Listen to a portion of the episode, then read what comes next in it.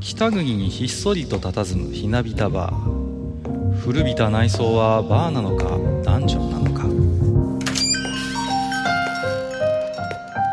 今宵も常連とマスターのよしな仕事が酒の魚だ。少しだけ耳を傾けてみませんか？愚者の宮殿の扉が開く。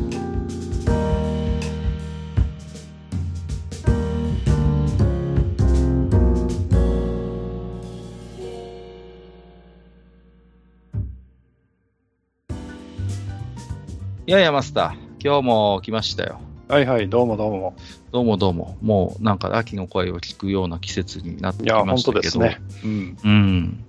あのー確かね、D マガジンで読んだ週刊誌だったと思うんですけど、はあのー日本で、あの、一番本を読む、あのー土地柄の場所はどこかっていう話題になってましてね。あ。おう。で、どうも、あのー釧路市がですね、一番本を読むんだそうです。そのん？あの、はあ。日本の中で一番、はあ。うん。なんかこうね、人口あたりの本に落とすお金の額みたいな統計があって、はうん、1位がね、釧路市で、あ。2位が釧路市ね、って言っても2つありますからね。あー北海道の方の釧路あ、市そうですか。って言えばいいです。はあ、は2位が盛岡市なんだそうです。あ、はあ。はあ。うん。で、思うにね、私もあんまり詳しくないんですけど、うん。確か釧路の方って、あの、結構大きな書店があるんですよね。ありますよ。うん、はいで、こういうこと言ったら釧路の方は怒るかもしれないですけど、割とこう、都市の規模の割に不釣り合いなほど大きな書店があって、はいはいはい。うん。で、なんかそれで結構みんなそこで、リアルの書店に要足を運んで本を買っているということで、ダメな本屋ですけどね。あ、そうですか。うん、おそらくね、あの、え各家あたりが、こう、もし来たとするとね、うんうんうん怒って帰ると思うよ。あ、そうですか。本当に本当にダメな本屋。うん。あ、そうですか。はいうんあ 僕はちょっとすいません、その九段のはいはい。はい。本屋に行ったことがないので、なんとも言えないんですけど、はい。で、なんか盛岡もどうやら人口の割にはちょっとこう書店の数が多くて、まあ、あとは割と大きな書店もあるんですよね。うんはいはい。あと、まあ、なんていうの、ローカルの書店なんですけど、結構全国的に有名な、うんこうね、選書とか、選書眼のある書店員さんがいっぱいいる本屋さんとかがうん。あって、まあ、確かにこう、なんだっけ、さあなんとか。あ、そうそうそう、サーマルマル書店っていうのがあってね。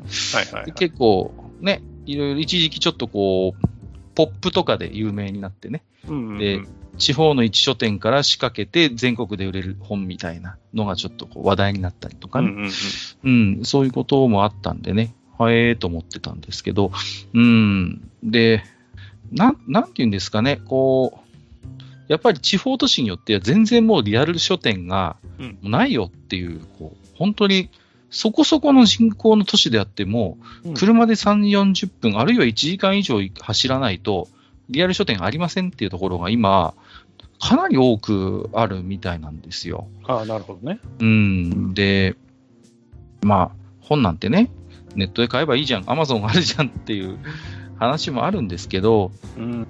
やっぱりこう、リアル書店がない、まあ僕はもともとね、リアル書店の出身でもあるから肩を持ちたくなるっていうのもあるんですけど、やっぱりね、こう、なんかきやっぱり気軽に行ける場所にこう、リアル書店がないのは寂しいなっていうところもあるし、その、やっぱり、なんか、あの自分がやっぱり、こう、あ、なんかやっぱりばっかり言ってますね。あの、うん。うん。お目当ての本以外にも、その、ジャンルによってこう、棚が分かれてたりすると、その、自分の興味が当初なかった本とか、お目当てじゃなかった本も目が行くわけじゃないですか。うん。まあね。それで、うん、あ、こっちの本も面白そうだなって手に取ってみたり、あるいは、こう、なんとなくタイトルだけでもずらっと眺めると、最近のトレンドがわかるというか、うん、最近こういうことに興味がある人が多いのかなみたいなね、う。うんん、そういうのもなんとなく分かったりして、うん。結構、得られる情報って、ただ本を買う以外にもあるのかなってことをちょっと思ったりするんですよね。うんまあ、うんあのー何ですか。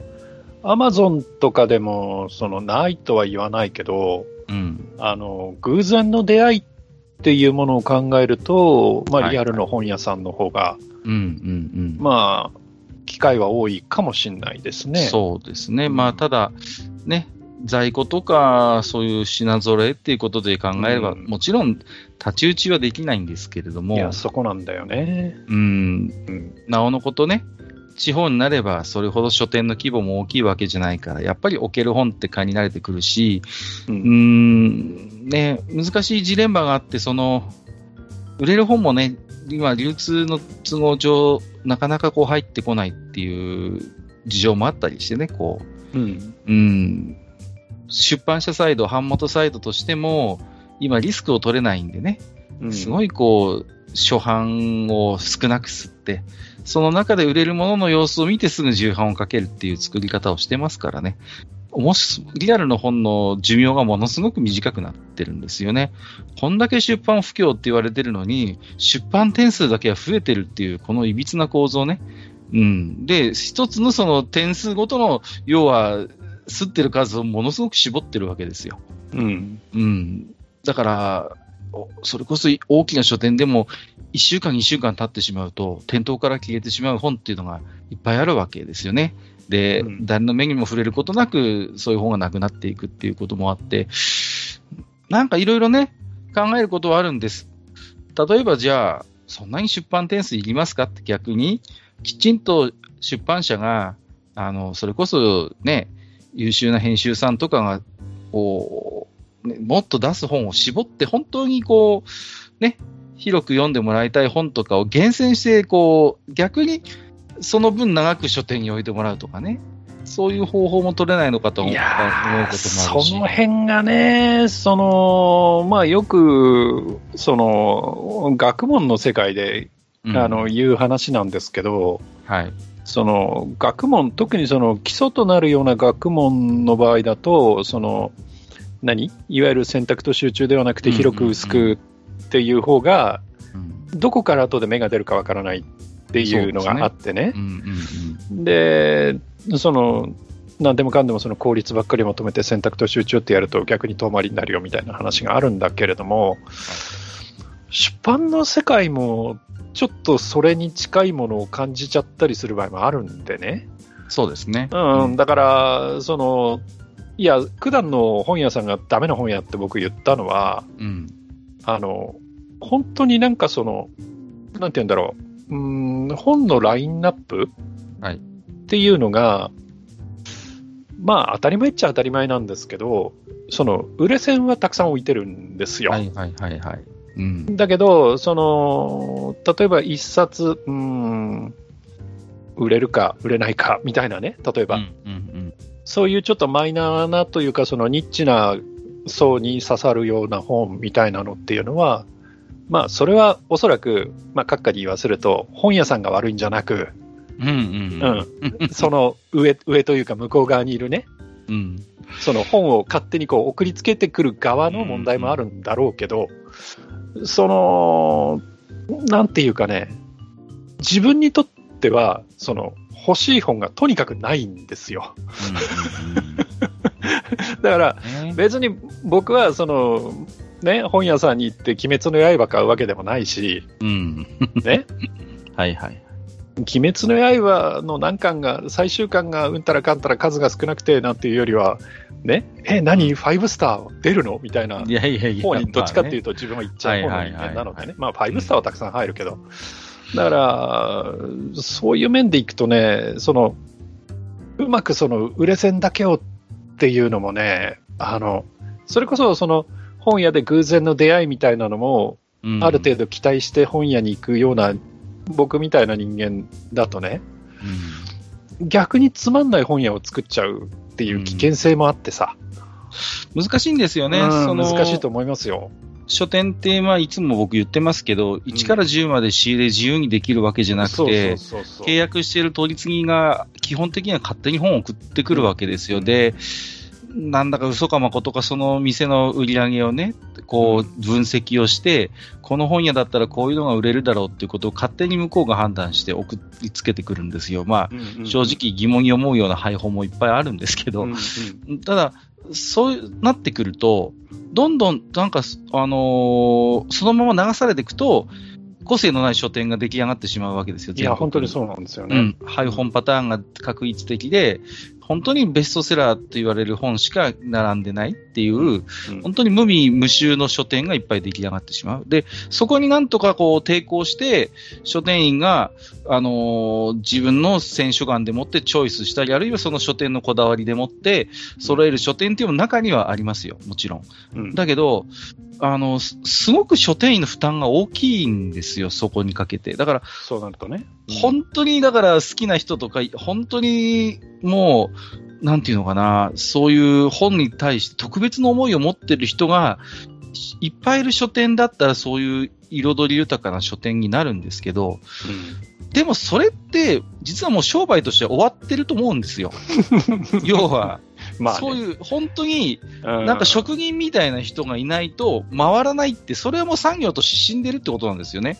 だから、ままあ、まっとうな書店員がまっとうにお仕事をしてきちんと回るっていうのが、うん。やっぱり一つ商売として成り立つ最低限の僕はラインだと思うんですよ。だから、よくね、カリスマ書店員とか、うん。こうね、スーパー書店員って言って持ち上げたりなんかして、はい。やるけど、あのね、カリスマ書店員がいないと回らないんだとするならば、それはもう産業としては死んでるのと一緒なんですよ。正直言って。うん。うんだから、普通に書店員が普通に働いて、その中で自分なりのこう知見をなんとなく少しずつ発揮していっても、まあ、なんとか飯は食えているっていう状態ならまだしも、そうなってないんですから、今。今日ずいぶん攻めたこと言ってますね。いやいやいや、だからね、その、なんか、なんかあったの？いや、あのですね、忙しいんですよ。すごい忙しいの。あのね、いやー、あの、ほんとね、これもそのうちニュースになるのかもしれませんけど、はい。まあ、ね、いつも愚者級では繰り返し言ってますけど、僕はアダルトゲームのね、関係の仕事が多いんですけど、はい。今めちゃめちゃ売れるんですよ。うん すごい売れてんの、エロゲが。うんはい。はい。で、なんでしょうね、おうち時間っていうことなのか、まあ、ちょっと正直わかりません、その、したる原因は。でも、はい去年ぐらいからちょっと少し売れてて、でね、各メーカーもね、もう、もうゴンゴン出すわけですよ、もう。ゴンゴン出す。今だっつってこうね、はい。出してるんですよ。だからもう追いつかなくてね、もう、まあ嬉しい悲鳴なんですけどね、こう、私みたいにうん。個人事業主でやってればね、それは、うん、ただね、ちょっと、時間がなさすぎるのも考えものだなということで、う。うんん、まあね、ちょっと困っちゃってる部分もあるんですけど、えっとね、まあ、今日の本編では予告しておりましたように、はい。はい。はいはいはい。突まあね。はい。はい。まあそんなね、ゲームとエロスの関係についてちょっとこう、マスターと雑談してみようかなっていうね、はい。まあそういう回ですね。はい。だから、実は、あの、もうね、あえて言いますけど、本編のレジュメは真っ白でございまして、言っちゃったよ、この人。はい。まあ、ただなんとなく頭に思い描いていることはいくつかあるので、そういうことについてちょっとね、マスターのご意見も伺いながらおしゃべりをしていけばいいかなと思っておりますのでうんはい。はい。ちょっと強引に結びつけましたけども、はい。はい。本日もよろしくお願いいたします。はい。よろしくお願いします。愚痴を聞く回になりそうだな。いやいやいや。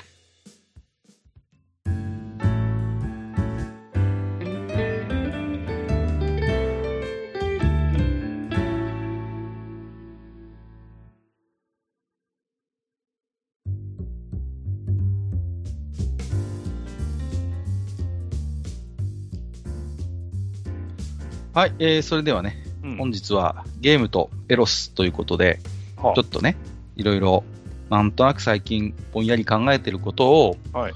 ちょっと話してみようかなと思ってるんですけど、だいぶタイトル的には大冗談に構えてますけど、大丈夫ですか？もう少し細かくした方がいいかな。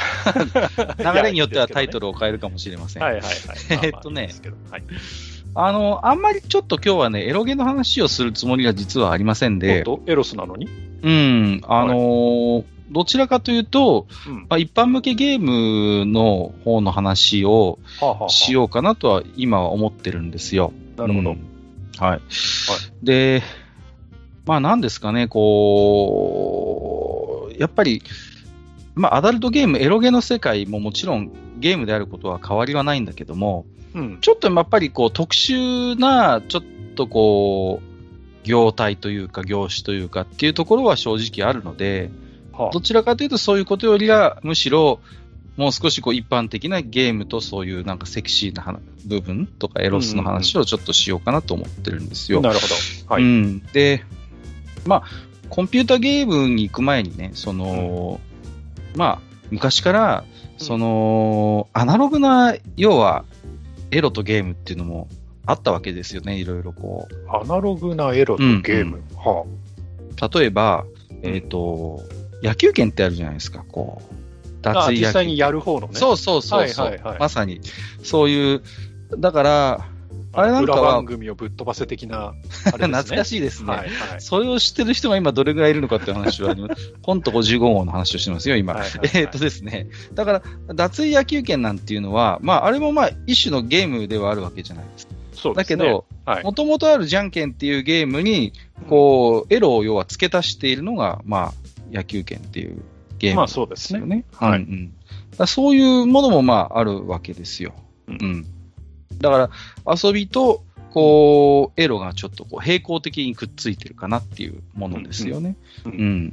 で、まあそんな野球拳タイプのうん脱衣ゲームっていうのが、まあそのうち、こう、80年代、90年代になってくるとね、ゲーセンにも出てくるわけですよね。ありましたね。はいありま。したよね、そういうの。レーザーディスクの、そうそうそうあ。のね、えっ、と、制御が MSX でやってるという。そうそう、もう、もろね。はいはいはいそうう。んだから、そういう、だから、なんていうのかな、ああいうリアルのまさに映像をただ再生、一定の条件で再生をするっていう仕組みにな。っていて、うんまあ、それが要は条件としてじゃんけんで勝ったらっていう、まあ、ごくごく、まあ、シンプルなシステムの、まあ、あれば、言ってみれば、こう、エロスとゲームの、こう、まあ、つながりがあるものですよね。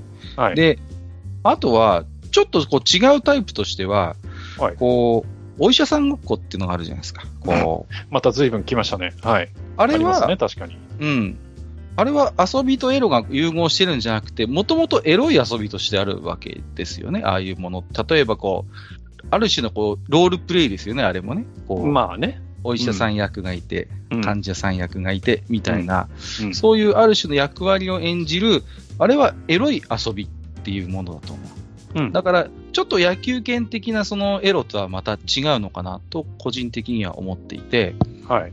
うん、だから、例えば、今でもね、こう、風俗の話をしますと、イメージクラブとかね、突然、はい。行くとそういうものができたりするわけですよね。こう、お店によっては、こう、ね、電車の車内がこう、再はい、現されてはい、はい。はい大丈夫か？うん。大丈夫ですか、はい すいません。はい痴漢のような遊びがね、できる。まあ、もちろん同意の上でね、はいお金を払ってやるとかね。まあ、あるいは赤ちゃんプレイなんてのもあったりするわけですよね。はい、はい、はい。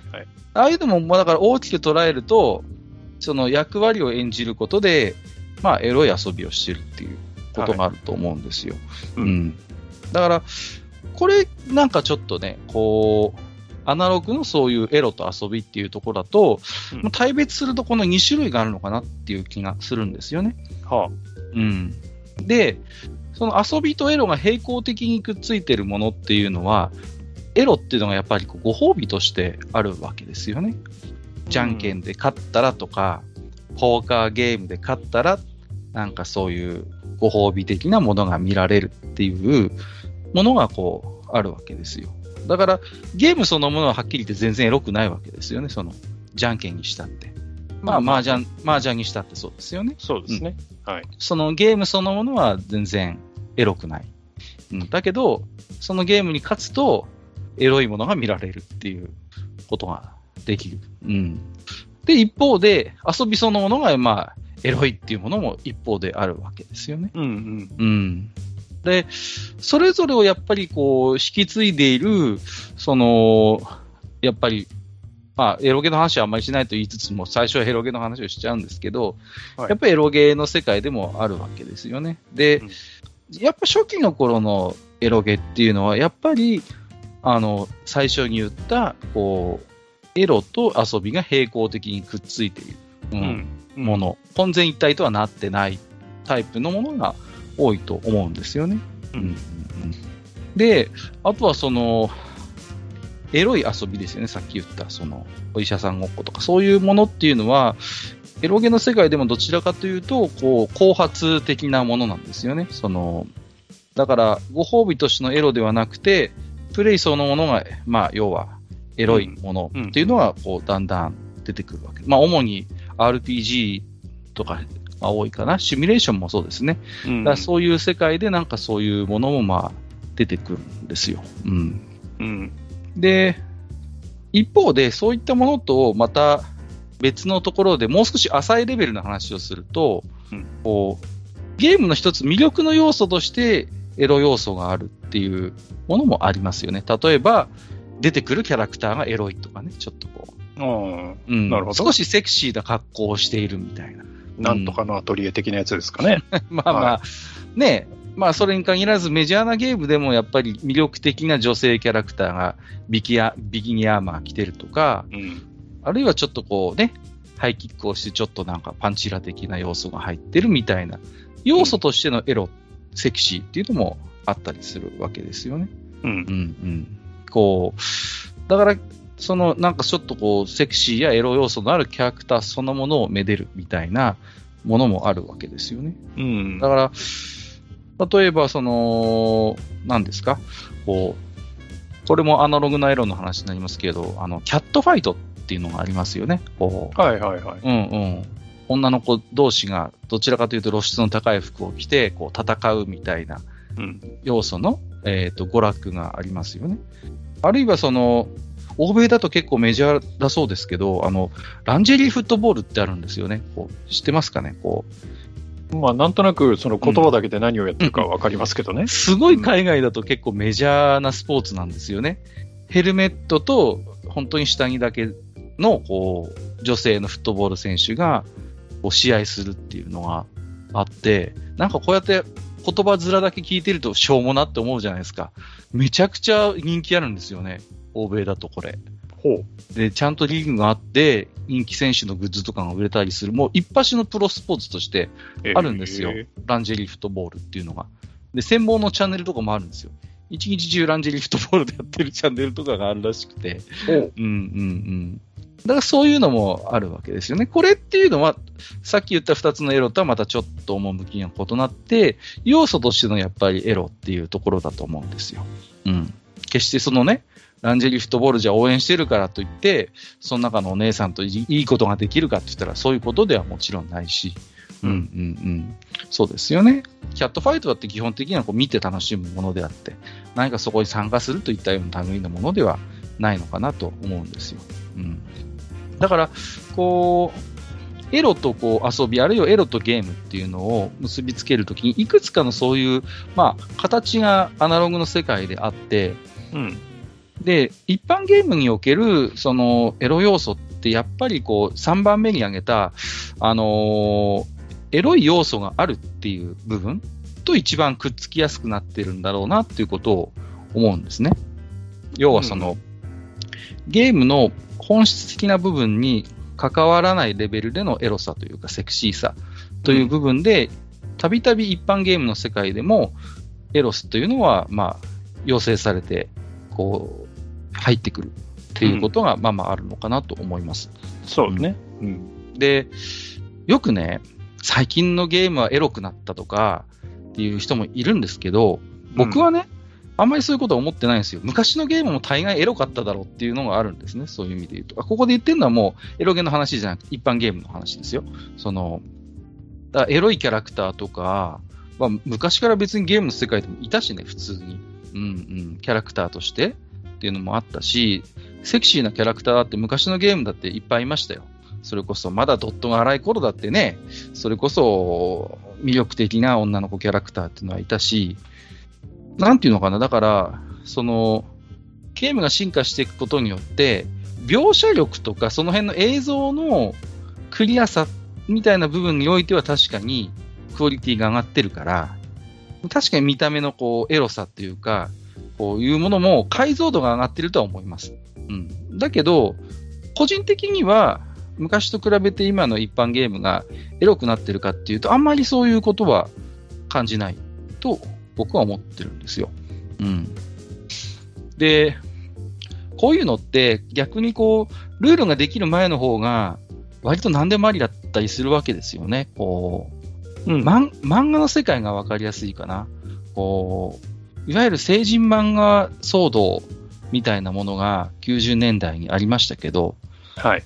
うん、それまでこう、要は漫画の世界の性描写って、あの、何の規制もない時代があったわけですよ。うん。うん、今でこそあの黄色い成人マークっていうのがね、つきますけど、あのー商業漫画だとね。うん。あれがない頃って、本当にこう一色ただったわけですよね。だから、ね、うんだから内内山明先生とか、ね、普通に一般紙で書いてたりアンドロ、しましたし。アンドロなんとかの話はやめるんだ。アンドロ。ね、うん。ああいうちょっと、まあ、今で言えば多分ロリータ系になるんでしょうけど、うん。ああいうのが普通にこう一般のね、メジャー誌で普通に載ってたりとかっていう頃があるわけじゃないですか。わかりやすい例で言うとね、それこそ永井豪先生のね、作品だって、ハレンチなんとかですね。そうね、血行仮面とかもありましたけど、はい。うんねだから、うんあの頃って、だからそういう意味で言うと混然一体となっていて、むしろ今の方が住み分けができていて、あまり一般のそういう漫画誌でそういうものを目にする機会は減ってるのかなと思うんですよね。こうルールができたから、あの世界は。ね、すごい大騒動があって。うん、それこそ、この前もちょっと話題にしましたけど、ね、森山東先生のブルーっていう漫画がありましてね。はいはい。うんうん、あれがもう大事件になって、で、それでちょっとこう、やっぱり業界としてまずいぞっていうことで、まあ、規制をね、あのーしたりすることがあって、じゃあ、それ、ゲームの世界で置き換えると何かって言ったら、やっぱり今だったらセロンなのかなって思うんですね。そういう、こう、住み分けが。ただ、あの、今のそのゲームのレーティングって、こう、漫画と違うのは、あの、エロスだけではないんですよね。こう、例えば残虐表現とかっていうものももちろん、こう、年齢のこうレーティングの対象になってくるわけですよ。うん。で、ちょっとね、本編撮る前に、あの、マスターとも話をしましたけど、今ちょっとこうリメイクしてる月姫ですね。はいはい。はい。に関しても、今回レーティングされてるんですよね。あの、うんリメイクされたものも。うん。ただ、あれってこう、じゃあ、エロスの方で、えーレーティングされてるかというと、決してその、まあネタバレは避けますけど、極端な性描写があるわけでも、そそんなないわけですよ。どそんまあ、ないことはとは言いませんけど、かなりマイルドで、まあ、下手すりゃ、一般ゲームのこれぐらいの描写あるかなぐらいの感覚なんですよね。ほううん、だけど、あのゲームがちゃんとレーティングされてるのはどちらかというと、その、まあ、残虐残酷というか、そういうちょっとこう、そっちの方の表現的な部分でのレーティングだと僕は解釈してるんですけれども、そういうものもまあ、包括してゲームの場合レーティングがあるわけですよね。うん、で、あのーだから、そういう、なんていうんですかね、レーティングない頃のゲームっていうのは本当に漫画に近い状態でいろいろエロいものがあって、で、その辺がすごい一般ゲームとアダルトゲームっていうところも割と混然一体となってる頃がやっぱり一つあって今、今はきちんとある種、住み分けになっているっていう感覚なんですよね、個人的には。うんで、なんていうのかな、あの、最近面白いなっていうことがあって、これ、まあ、たびたび僕喋るんですけど、あの、スマホゲーで、あの、ラストオリジンっていうゲームがあるんですね。はい。うん。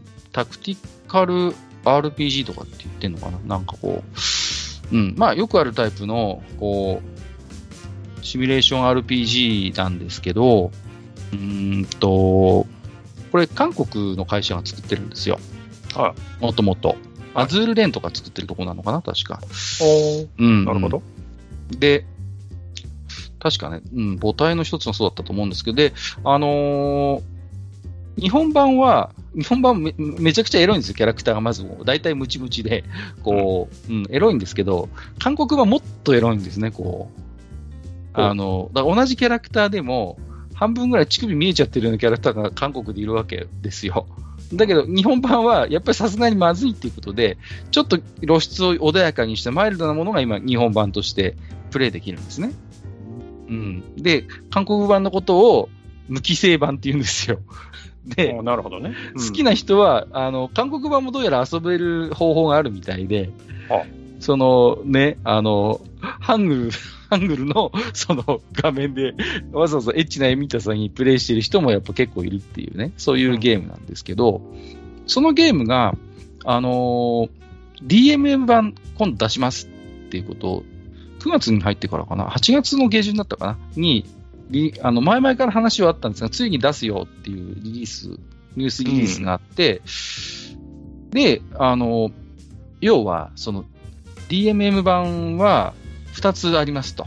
で、1つは今スマホで遊べるマイルドな、あのーゲームを、はい、まあはい、PC で遊べるバージョンと、うんあと、あの、もう、バリバリあの、エッチな、もう本当に、もう多分出るんでしょうね、あの、乳首も。それはファンザ扱いかな。多分そうなんでしょうね。うんでそういう、本当にアダルトゲーム版みたいなものが遊べますっていうニュースが出たんですよ。で、今遊んでいるスマホの、そのマイルドなやつしかない、その、あの、要はデータを共有して遊べるっていうことを言ってるんですよ。で、これがちょっと新鮮だなと思って、要は、今まで一般ゲームとして遊んでいるゲームを、そのままアダルト版で遊べるようになるっていうことなんですよ。これってちょっと、なんか個人的にはエポックメイキングの出来事だと思ってまして、あの、要は過去のエロゲ界でも喋ってますけど、エロゲだったものをコンシューマー用にマイルドにしてリリースするってことは、まあこれまでも日本でもあったわけじゃないですか、いろんな作品がう。ん、ありましたね。ね、もともとエロゲだったけど、こう少しね、媒体に合わせて、えっ、と、そういうエロ描写をちょっとマイルドにして、うん。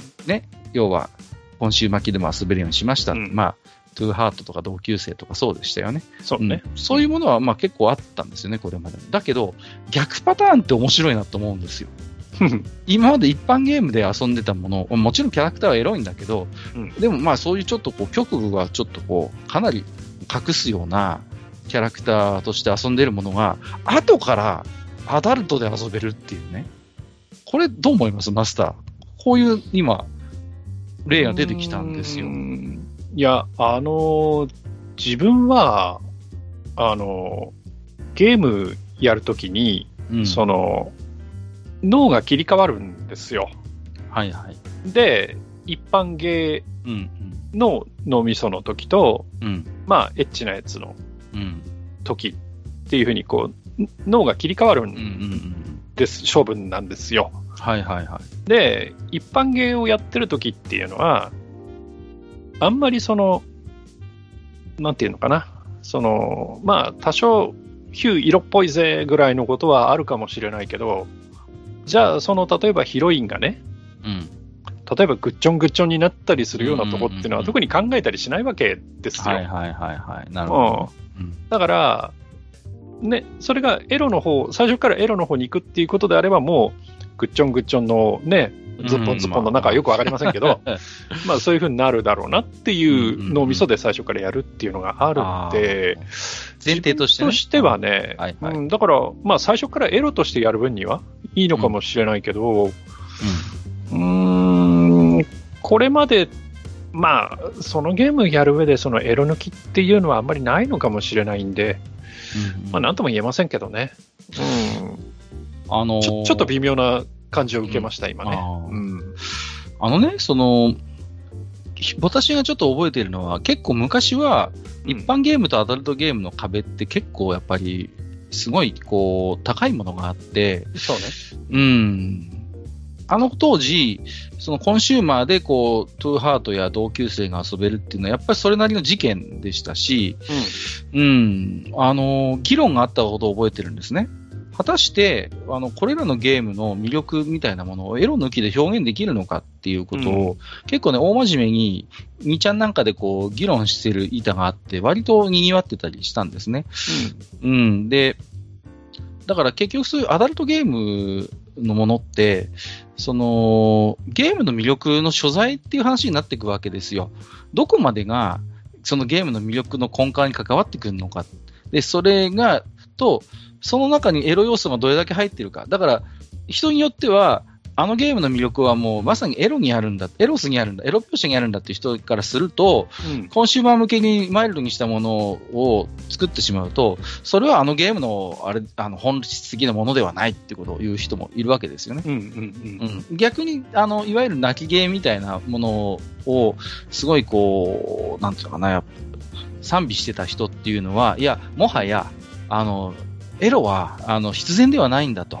あの、必ずしもエロスとゲームの魅力というのは不可分でくっついているものじゃないから、そう、エロ抜きでも十分このシナリオは面白いし、あの、プレイするに足りうるものだよ、価値があるよっていう人は、むしろそうやって、そのゲームを遊べる人口が増えるコンシューマーか大賛成みたいな人も一方で一方でいたりしてね。うんうん。だそういうなんか議論になってた記憶があるんですよね。うん。で、だからやっぱりその、ゲームの魅力とエロスっていうもののこう距離感っていうか、をどう捉えるかっていうことに関わってくるのかなと思うんですね。うん。で、最近のこうなんか状況を見てると、割となんかこう、そのアダルトゲームと一般ゲームのなんかこう垣根みたいなものってあの頃ほどはないよなっていう気がしてます、個人的には。うんうんというのは、まあ、僕自身がちょっと仕事でやっている、あのー例えばアダルトゲームであっても、あのーなんていうんですかね、こう、売れてくると、普通に一般ゲームとして続編出したりするみたいなものもあるんですよ。うんうん。だから、こあの、だからあの頃にあったコンシューマー化への移植っていうことじゃなくて、普通にアダルトゲームでそれなりにあ売れて人気が出てくると、じゃあ次一般ゲームで出しますみたいなことが普通にあって、うんで、割とユーザーもついてきてくれるみたいな、ファンも。なんか、なんだよ、今回エロなしかよみたいなことを言う人がすごい少ないんですよね。むしろなんかこう、うん、あの、よかったねみたいなことを言われることもあって、いや、よかったねっていうのもまあちょっと変な変な話なんですけど、ううん。ん。だからね、その、昔ほどなんかね、そこの壁が高くなくて、割と自由に行き来できるのかなっていう感じはしてるんですね。う。うん。んだから結局ね、あのそのまあ、エロというか、まあ、あり手に言ってしまえばセックスという行為があってね、うんうん。でその先に何を見るかだと思うんです、うん。うんうんうん。結局。うん。だから、その、えーやって楽しみましょう、お互いに気持ちよくなりましょう、で終わるのであれば、うん。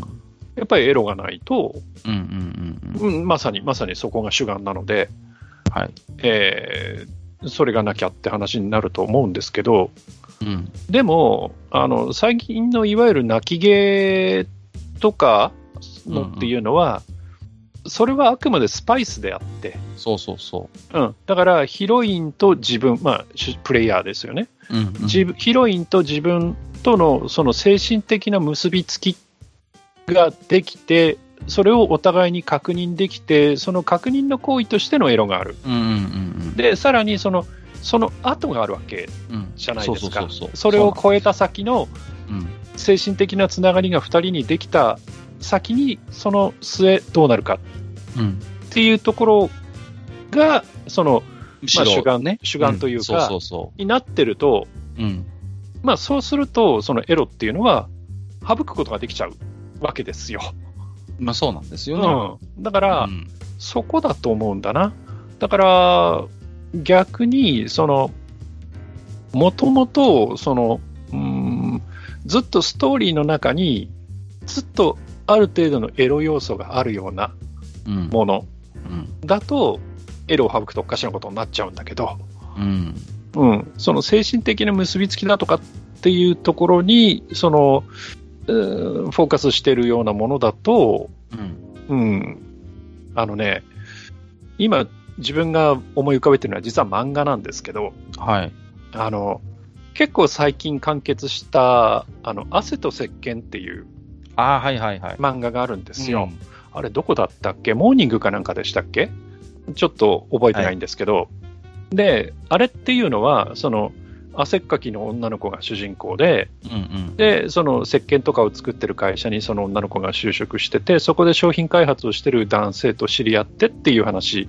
うん。うん。で、その、いろいろトラウマとか、その、劣等感とかいろんなものを抱えながら、その、えー男性と仲良くなっていってっうんっていう話なんですよ。で、はい。えー大人同士の恋愛なので、そこそこにその、まあ、セックス描写がありの、うんうん、で、だんだんその2人でその、えートラウマを乗り越えの、まあ、最後は結婚して子供ができるところまで行くんだけど、で、それがその、確かモーニングだったかだったと思うんですけど、連載が、まあ、めでたしめでたしで終わった後で、その作者さんがうん。同人誌で、その2人が、要は子作りをするっていう、もうエロに主眼を置いた同人誌を出したんはいはいはい。です。うん。で、それってどうなのっていう話が、ちょっと、ちょっとした議論になったのを覚えてますよ。そうそうそうん。う。で、それってどうなのさ？うんうん。一般誌でやってた話をのエロの部分だけを抜き出して同人化する、18禁の同人化するってのはどうなの？みたいなうんうんうん。話があったんだけれども、うん。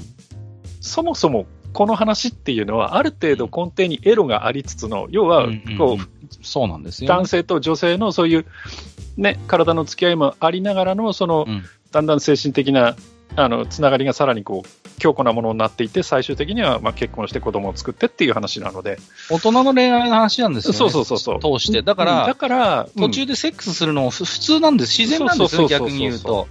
だから、そういうものであれば、うんうん例えば逆にね、さっきの話じゃないですけど、そのエロの部分だけを抜き出した同人ができても、それはいいと思うんですよ。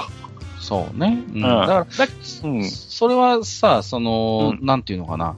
あの、あくまで汗と石鹸は僕も読みましたけど、読んでましたけど、うん。あくまで、その、多分、そこ、定流に流れてるのは、設定こそちょっとお面白みがあるけど、普通の男と普通の、大人の男と普通の男の、大人の女の付き合いなんですよね。そうそうそう。それがずっと定流にあるから、うん途中でだから肉体関係を持つこと自体も、ものすごくし、自然なことであって、それは、うん今のこの男女の付き合いという中ではね。はいはいだから、うん、こそ、なんていうか、あの中、漫画の中においてはそういう描写も何の違和感もないし、うんうん。その日常の中に一つそういうものがあったから、決してずっとセックスしているような漫画ではなかったから、うんうんね。うん。うんだから日常の一つのそういう家庭、なんかこう、ワンシーンとしてそういうシーンが挟まってるのであって、だから、あの、子供作る本の違和感っていうのは、うん。あの日常に埋没してる頃のセックス描写とはやっぱ明らかに違うわけじゃないですか。要は、そこを切り取っちゃってるわけじゃないですか、要は。うんそれに対するやっぱ違和感の表明だったと思うんですよ、うん。あの漫画を読んでた人の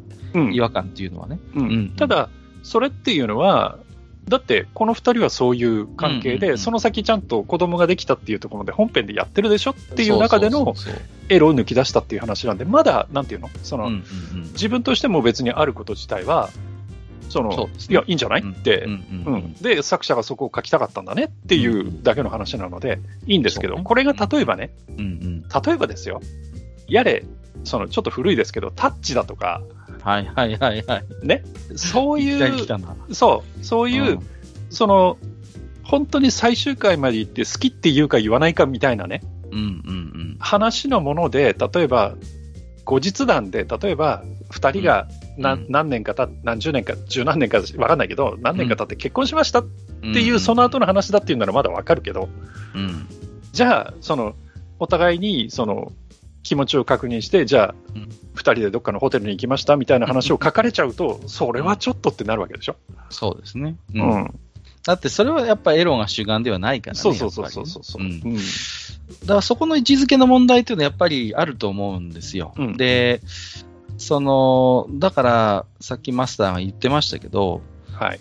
エエロを目的とするか、いや、そうじゃなくて、あの、あくまでその後の二人の関係性みたいなものを、うんうん。よりリアルにする仕掛けとしてのやっぱりセックス描写としてあるならば、うん。あのーそこに物語の本質があるわけではないから、うんうん。要はコンシューマー化させて、そこの部分をぼやかしたような描写にしても、ゲームの本質は変わらないであろうっていうのが一方でそういう考えがあるわけですよね。うんでも、もう一つの考えとして、いや、だからこそあそこの関係を持つ一夜の話を省いちゃダメだろうっていうことを言う人も一方でいるわけですよね。うんその後の話が大事なのは一緒。うん。うんよそれはよくわかる。だけども、その後のは二人の話のリアリティを匂い立たせるためには、あそこの一夜が絶対必要じゃんっていうね。うんそういうこう声も一方であるわけですよ。うん、でも、そこで本当に必要なのは、うん。だからそこなんですよ。だから、うーんと、もともとがそういう、例えば、セックスとかっていうのが根底にあっての話であれば、その行為そのものっていうのがフォーカスされるけれども、うん。そうじゃない物語であれば、そういうシチュエーションになった時に、例えばヒロインが主人公に対して体を許すっていう、その精神的な、その、うん。なんていうんですか、変わり目というかう、ん、そこが主眼じゃない、そうですね。になるわけじゃない。うん、そうです、そうです。だからそうなると行為自体は必要ないんですよ、別に。まあそうね、それは確かにそうなんそですよう。だから、そこなんですよね。だから、何を求めてるか、何をそのずっとこれまで描いてきたかっていうところで、その行為自体っていうのを、その、あえて出すか出さないかっていうのは、うん。やっぱりその、さ作風というか、その、それまでの作品の流れによって、うん。うん、そこでいきなりその、生々しいことをやってしまうと、だから、必ずしも要は、その、ビジュアル的な、要は日本のえ、まあ、ゲームのアダルトの基準って、まあ、要はビジュアルなわけですよ。文章はね、なんなんとでもなるわけ、うんうんうん要は。うん全然規制の対象にならないわけですよ。うんね。例えば A と B がセックスしたって、こう、文章で書いたって、R18 にならないわけですね。日本のゲームのライティングで言うと。だけど、そこを CG とかで表現してしまうと、はい、ダメよ、になるわけじゃないですか。うんうんだから、その辺うまくやってるんですよね。だから、その日二人は大切な夜を過ごしたみたいな書き方になってるわけですよ。要は、その、元がエロゲーでコンシューマーがなってるやつっていうのは、うんうんうん。もうその日二人が深く結ばれたみたいなことで、要は CG を省くけどね、みたいなことでうまくやってるわけですよね。うん。で、それでも、要はゲームとしての本質はブレてないから、これで OK ってことになるわけですよね。そうそうそうそう。うんうんうん。それはやっぱり一つあると思うんです。だから、うん。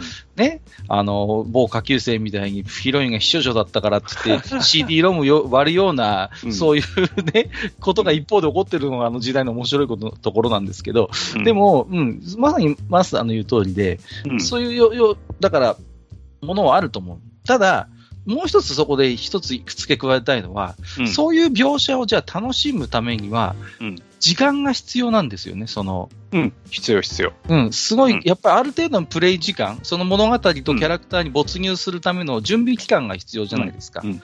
今、今、その助走期間を作るのがすごい大変で、ちょっとしたこう、やっぱり課題になってるんですよね、この共有する課題、この業界の。の要はゲームのサイクルが、ものすごく早いんでですよ。うん。でね、あの頃のエロゲーが、そういう手の込んだ描写が、なんで成功したかっていうと、やっぱりそれは、エロで釣ってたっていう部分もあるんですよ、やっぱり。本質ではないにしろ、いつかこの二人結ばれるな、エロいことするなっていうことが、フックになってるから、要は最初のうちは我慢してダラダラと長いテキストをね、読む。だけどそのうちに、あれ？ちょっとまだエロ来てないけど、この話面白いなってことになっていくわけです。そこの助走期間をずーっと人参ぶら下げて、エロっていう人参ぶら下げて、こうやってたからこそ、ある程度長いスパン、そのキャラクターの、プレイする人間がキャラクターと物語に没入する助走期間を作ってくれたんですよ。今、この助走期間が全然作れないことが問題になってなるほどね。だから、エロで釣るんですよ。結局、その、少しでも長くプレイし、このゲームの本質はエロではないにしても、うんでも、エロしないとそこに誰も来てくれないっていう問題があるんですよ。だから今のスマホゲーってどんどんどんどんこうちょっとやっぱりビジュアル的に少しこうやっぱエロ用、セクシー要素にやっぱり触れてる部分って多いかなと僕は思ってるんです。そこで、要、要は、ぷあのね、ゲームを作る側の思いとしては、なんだよこのゲームエロばっかりで、みたいに言われることもあるんだけど、いや、そうじゃないと。あの、まあもちろん、ね、そういうゲームもありますよ、一方でね。あの最初からエロいです、最後までエロいですってのもあるんだけど、いや、そこの、じゃあこのゲームの本質、いや、そこじゃないんですと。だけど、みんな、この世界観を理解するためには、少し長いスパン遊んでもらわないとわからない。となった時に、最初にそういう魅力的なフックがないと、すぐ他のスマホゲーダウンロードされて遊ばれちゃうんですよ。そうなっちゃうと、どんなに凝ったシナリオを用意しても、どんなに凝った世界を用意しても、そこを味わう前に、もう外側の皮が甘くなかったら、もう次のリンゴを手に取っちゃうわけですよ。いや、その辺がね、うん。ここが難しいんですよね。うん。だから、僕今、あの、プリコネやってますけど、はいはいはい。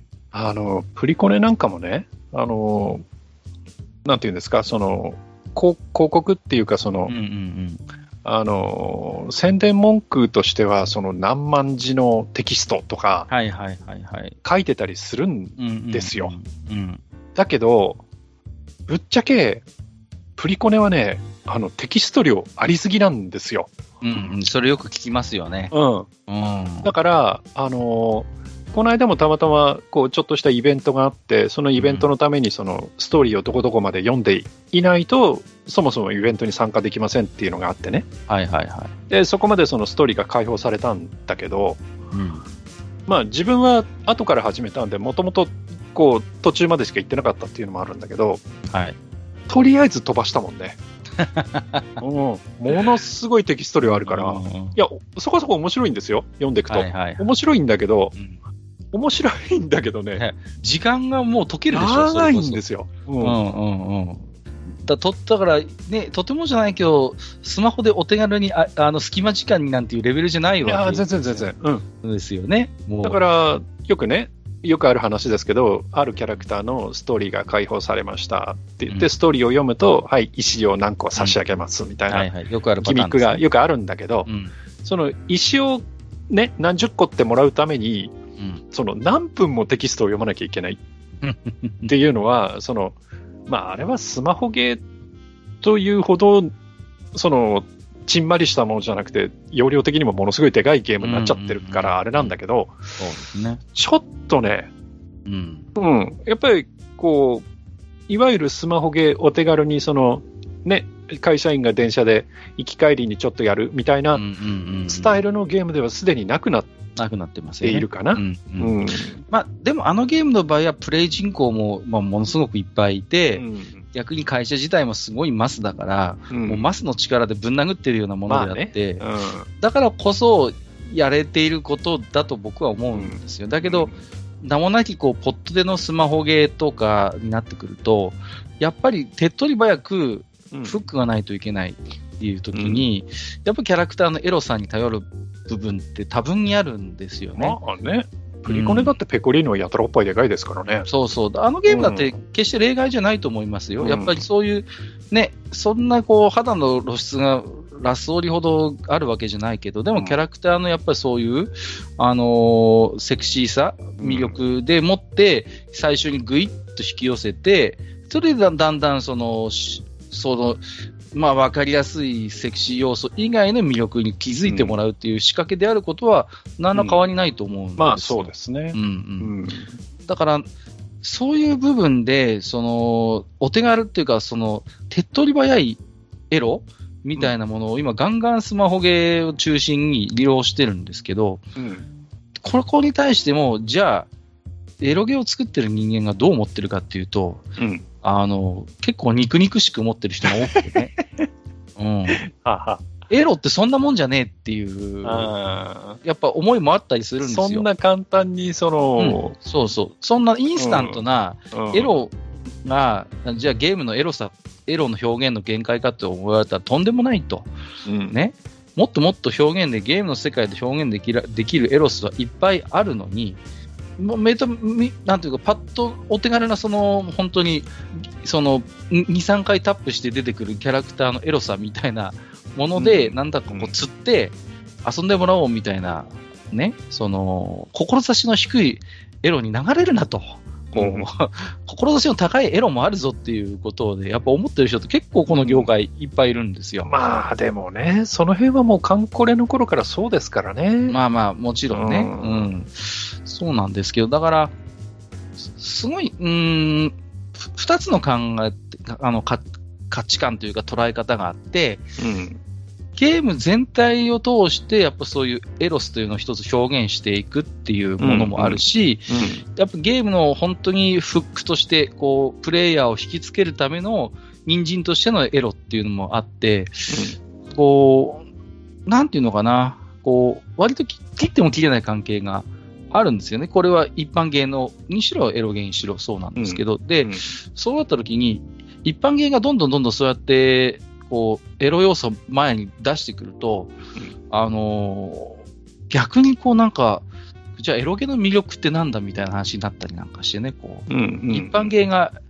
エロくなってる。エロゲはどうだみたいな話もあ,、うんあったりしてね。で逆になんか変な話、こう、レーティングっていうか、ちゃんとこう、あの、審査を受けてるエロゲの方が逆にちょっと一般芸みたいになってきたりなんかしてね。こううんうん、だから、そういう意味でも、なんかこう、垣根がなんかなくなってきちゃってるっていうところがあって、なんだかな、不思議だなっていうところもあるし。だから、やっぱり、その一般芸がね、うん、一般芸がそのフックとして非常に分かりやすい、その表面的に出てくる部分のエロさみたいなもので、えーお客さんを釣り始めるとなると、うん、えっ、と、おそらく、まあ本家のエロゲーとしては、同じフックをやってても面白くないから、そうなんです。そうなっていくと、うんちょっとひねったフックうん、をその用意し始めるわけじゃないですか。そうだから、例えばその、えーキャラクターのギャップであったりとか、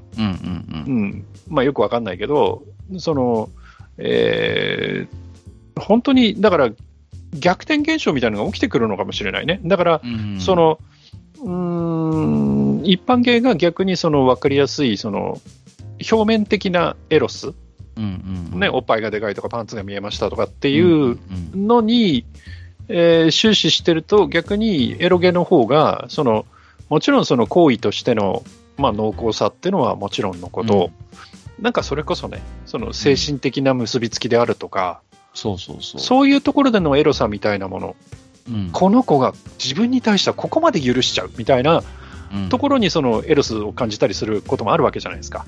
そうなんですよ。うん。だから、そういう方に行っちゃうのかな、みたいな。だから、本当だったら、一般芸の方が、その、例えば主人公とヒロインの精神的な結びつきみたいなものを語ってたはずなのに、いつの間にか、エロ芸の方が、なんか、そういう主人公とヒロインの強固な精神の結びつきみたいな、とか信頼感とか、うん、そうなんですよ。なんかそういうものをね、語り始めるような気がしますけどね。本当にそうなりつつあるんですよね、今、もう、なんていうのかな、そういう、すごいこう浅いレベルのエロス描写っていうのは、もう一般芸の方につかり取られてしまったので、うん。今、エロゲーのそういう世界が何を思考してるかっていうと、うんその、よりなんか精神的な深い部分のエロスみたいなうん。ものを、やっぱね、追求し始めてるんです、最近。やっぱりそうなってくるよね。うん。面白いんですよ、そういう意味で言うと。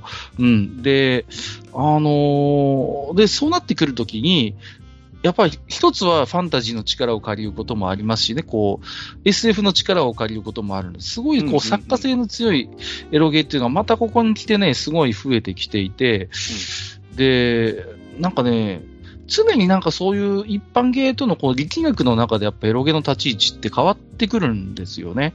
うんそれがね、すごいやっぱ面白くて、うーん、ななんて言うんですかね。だから、うーん、なんかこう、普通、やっぱなんかこう引、引力なのかな？それぞれのなんかこう惑星みたいなのがあって、うんなんか引力があって引き合うものがあって、うんそういう中で、こう、でも決して一緒にはならないから、こう、違うところぐるぐる回ってるんですけど、やっぱお互いにお互いの影響を受けてるかなっていううん感じは、やっぱりあるんですよね。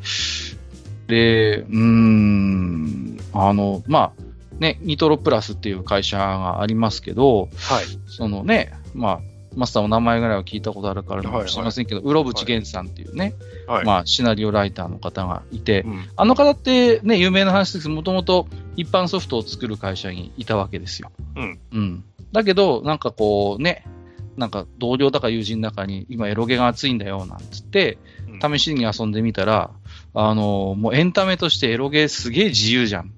で、うんこっちの方が好き放題できるし、まあ、コンシューマー機にあるような制限、まあ、濡れ場であったりとかね、そういうものも最初からエロゲと断れば、要はそそこがエロ自体が目的じゃなくても、よりリアリティのがあったり、それこそこう精神的な深いものが描けるんじゃないかっていうことで彼は、あの、入っていくわけですよね。うん。で、ね、それこそ、その後ニトロプラスはいろんなゲームを手掛けていくわけですけど、もちろんもう非常にこう、なんていうのかな、精神性の高い、あるいは作作品性の高い作品っていうのをこうどんどん出してくるわけですよね。うん。同じことがやっぱり今もずっと起こっていて、うん、ただ、あの頃と違うのは、ものすごくこの、まあ、スマホゲーというものが一つの大きなジャンルとして立ち上ってきて、かつ、ほんなんか、やっぱりキャラクターのこう、わかりやすいエロさというか、うんセクシーさみたいなものがやっぱりこう前面に出てきてしまって、なんかある種そのゲームの中におけるエロスというものがなんかスマホゲーの中で一つ自己完結しているような閉塞感っていうのはやっぱあるんですよね。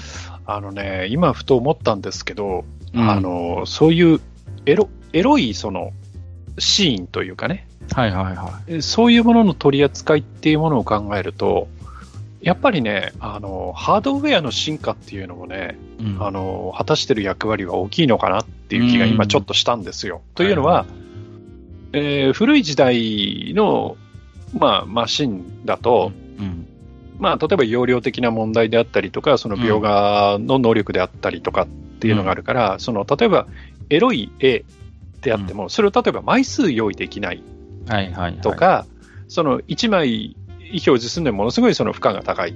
うん。とかっていうことがあると、やっぱりそうなると、こう、最終的なそのプライズにするっていうのがやっぱりそのゲームを組み立てていく上で、うん。どうしてもこう、そういう、えー仕組みにせざるを得ない。で、メインのゲームの部分っていうのは普通のゲームになっていて、で、うん。その商品としてそのエッチなコンテンツが見られるよっていう風に、えー作らざるを得なかった。だけどうん、今は、とにかくハードの進歩がものすごいので、うんうんその、今まではプライズとしてしか用意できなかった、さっきのね、うんあの、閣下の話につながっていくんだけど、プライズとしてしか用意できなかったエロい、その、うんものというのが、もうフックで使えるようになっちゃったんですそうよ。そうそう、そうなんですよ。うん。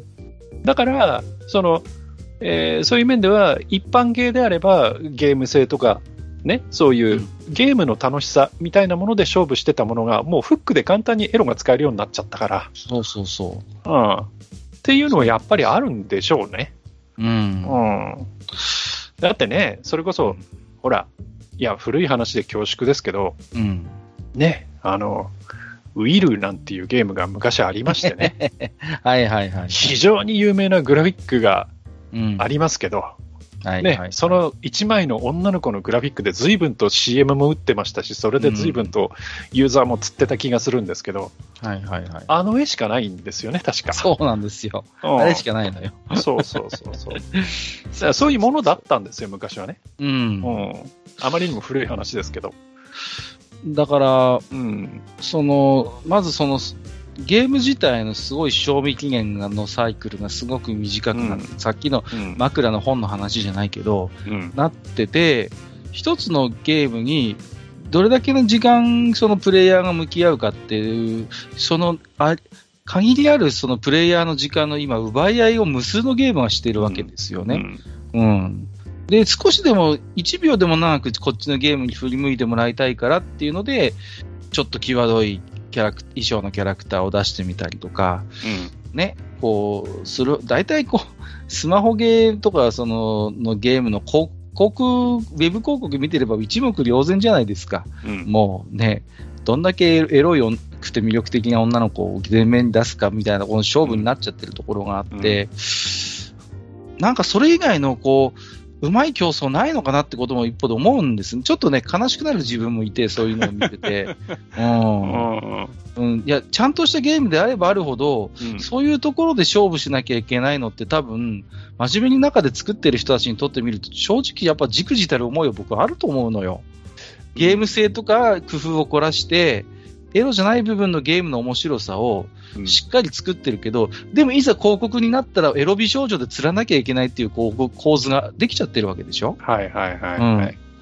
それってこうね、なんとかならんもんかねっていう思いはやっぱありますよ。それはあれですか、あの、なんちゃらアーミー死ねっていう話ですよい。やいやあれは最近むしろ突き抜けすぎてで、ネタに走ってるから、最近逆にだんだんエロくなくなってきてるのが面白いんですけど、あれは逆に。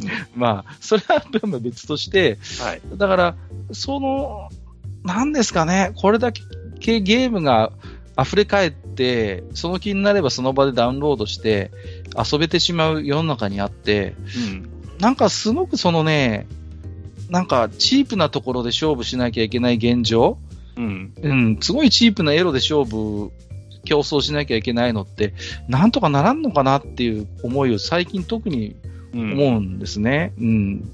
一つにはだからそういう真面目に作ってるであろうゲームが中にはあって、うんそういうゲームの真の魅力に気づく前に、こう、離れていってしまうっていう、さっきから繰り返し言ってる現状もあるし、うん。逆に、本当にエロのゲームを作ってる人間からすると、うんそういうところでエロ使うなよっていう、もっと、もっともっと、いやらしい世界あるのに、みたいな。うんそういう本当お手軽なキャラクターのなんか際どい衣装だけ、際どいポーズの世界でエロを競い合うっていうのも、なんかそのこと自体もちょっと豊かじゃないなっていう思いもあるんですよね。うん。まあね、キャッチーですからね。そうそうそう、キャッチーなんですよ。よ。しょうがないんっちゃしょうがないんですけど、うん。だから、これが時代がずっと続くかって言ったら、僕はそうではないとも思ってるんですよ、ね。まあ、その辺はこう、反動とか揺り戻しっていうのが常に起きていくんだとは思いますけどね。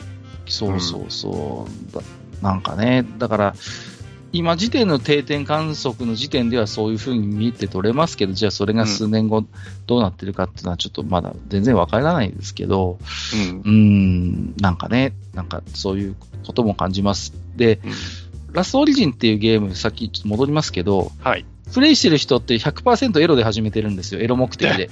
キャラクターがエロいから。そうなの。うんうん。だけど、遊んでる人の中で結構な割合で、うんあ結構シナリオも面白いじゃんっていう人がいるんですよ。うん。結構できてるん、ちゃんとできてるっていうか、まあ、あのー割と練られてるんですよね。設定とかも結構実は細かくあったりなんかして、はうん。まあ、僕、時間遊んでても、あ割と考えて作ってんなとか、あもの、あの、ストーリーも結構練られてるなと思うんですけど、それはおっぱいでけ。うん。すごいでしょちょっと。ムチムチぶりが半端じゃないんですけど、だで、最初にそこに目を奪われてやるわけですよ。はいはい、はい。遊んでみよう。で、このゲームの場合はそれがうまく功を奏していて、そういうところから入ってくんだけど、結構話もちゃんとできてるから、あ、意外とエロだけじゃねえな、面白いなっていうことで、こう、継続して遊んでいるプレイヤーが割と多いゲームとして。成功はしてるんですよ。ただ、入り口が結構どぎついエロだから、うん逆になんか、まあ、まあ誤解されるっていうとちょっと肩を持ちすぎですけど、まあやっぱり最初エロで釣らないと、結構テキスト量もあるゲームだから、これも。うん。うんやっぱりその世界に没入するためには、少し銀人ぶら下げて遊んでもらわないと、そのゲームの本当に美味しい中身の部分までいかないっていうね。うん。そういうところはやっぱあるんですよね。うん。だから、なんですかね、その、こう、漫画とかアニメとはやまた違う、その、なんか、エロスの使い方が今ゲームであって、うーん、漫画とかは本当になんかだんだん成熟してきてる気もするんですよね。その、昔みたいに、わ、エッチとか、うん。そういうなんかみ分かりやすいエロみたいなところからだんだん割と脱却しつつあるところがあって、その、さっきのね、大人の恋愛っていう話もありましたけれども、うん、割とい青年誌の世界でも、もう少しなんか違う意味を持たせたそういう性描写みたいなのが、普通にできてきている環境が整いつつある気はするんですよね。うん。うんうん。あとはまあ、ただ漫画にしても、あの、いわゆるその、あのーなんていうんですか、ウェブ漫画っていうか、あのね、漫画アプリみたいな世界は、はいはい。これ、これまたやっぱりエロで釣るみたいなことがやっぱりね、スマホゲーと同じような現象が見て取れたりするところはいはいはもありますけれどもね。うんありますねうんうんありますよね。エロに釣られて広告クリックして読んでみたら、案外エロくないみたいな ものとかはありますよね。やっぱり釣ってんじゃんみたいな。ものもあるしなんかあるかな。汗と石鹸も最初はウェブ広告で見たんだったかな。あれももともと電子じゃなかったかな確か。うん。後からですよね、リアルの雑誌に載ったのうんあ。とは、なんだろう。うん。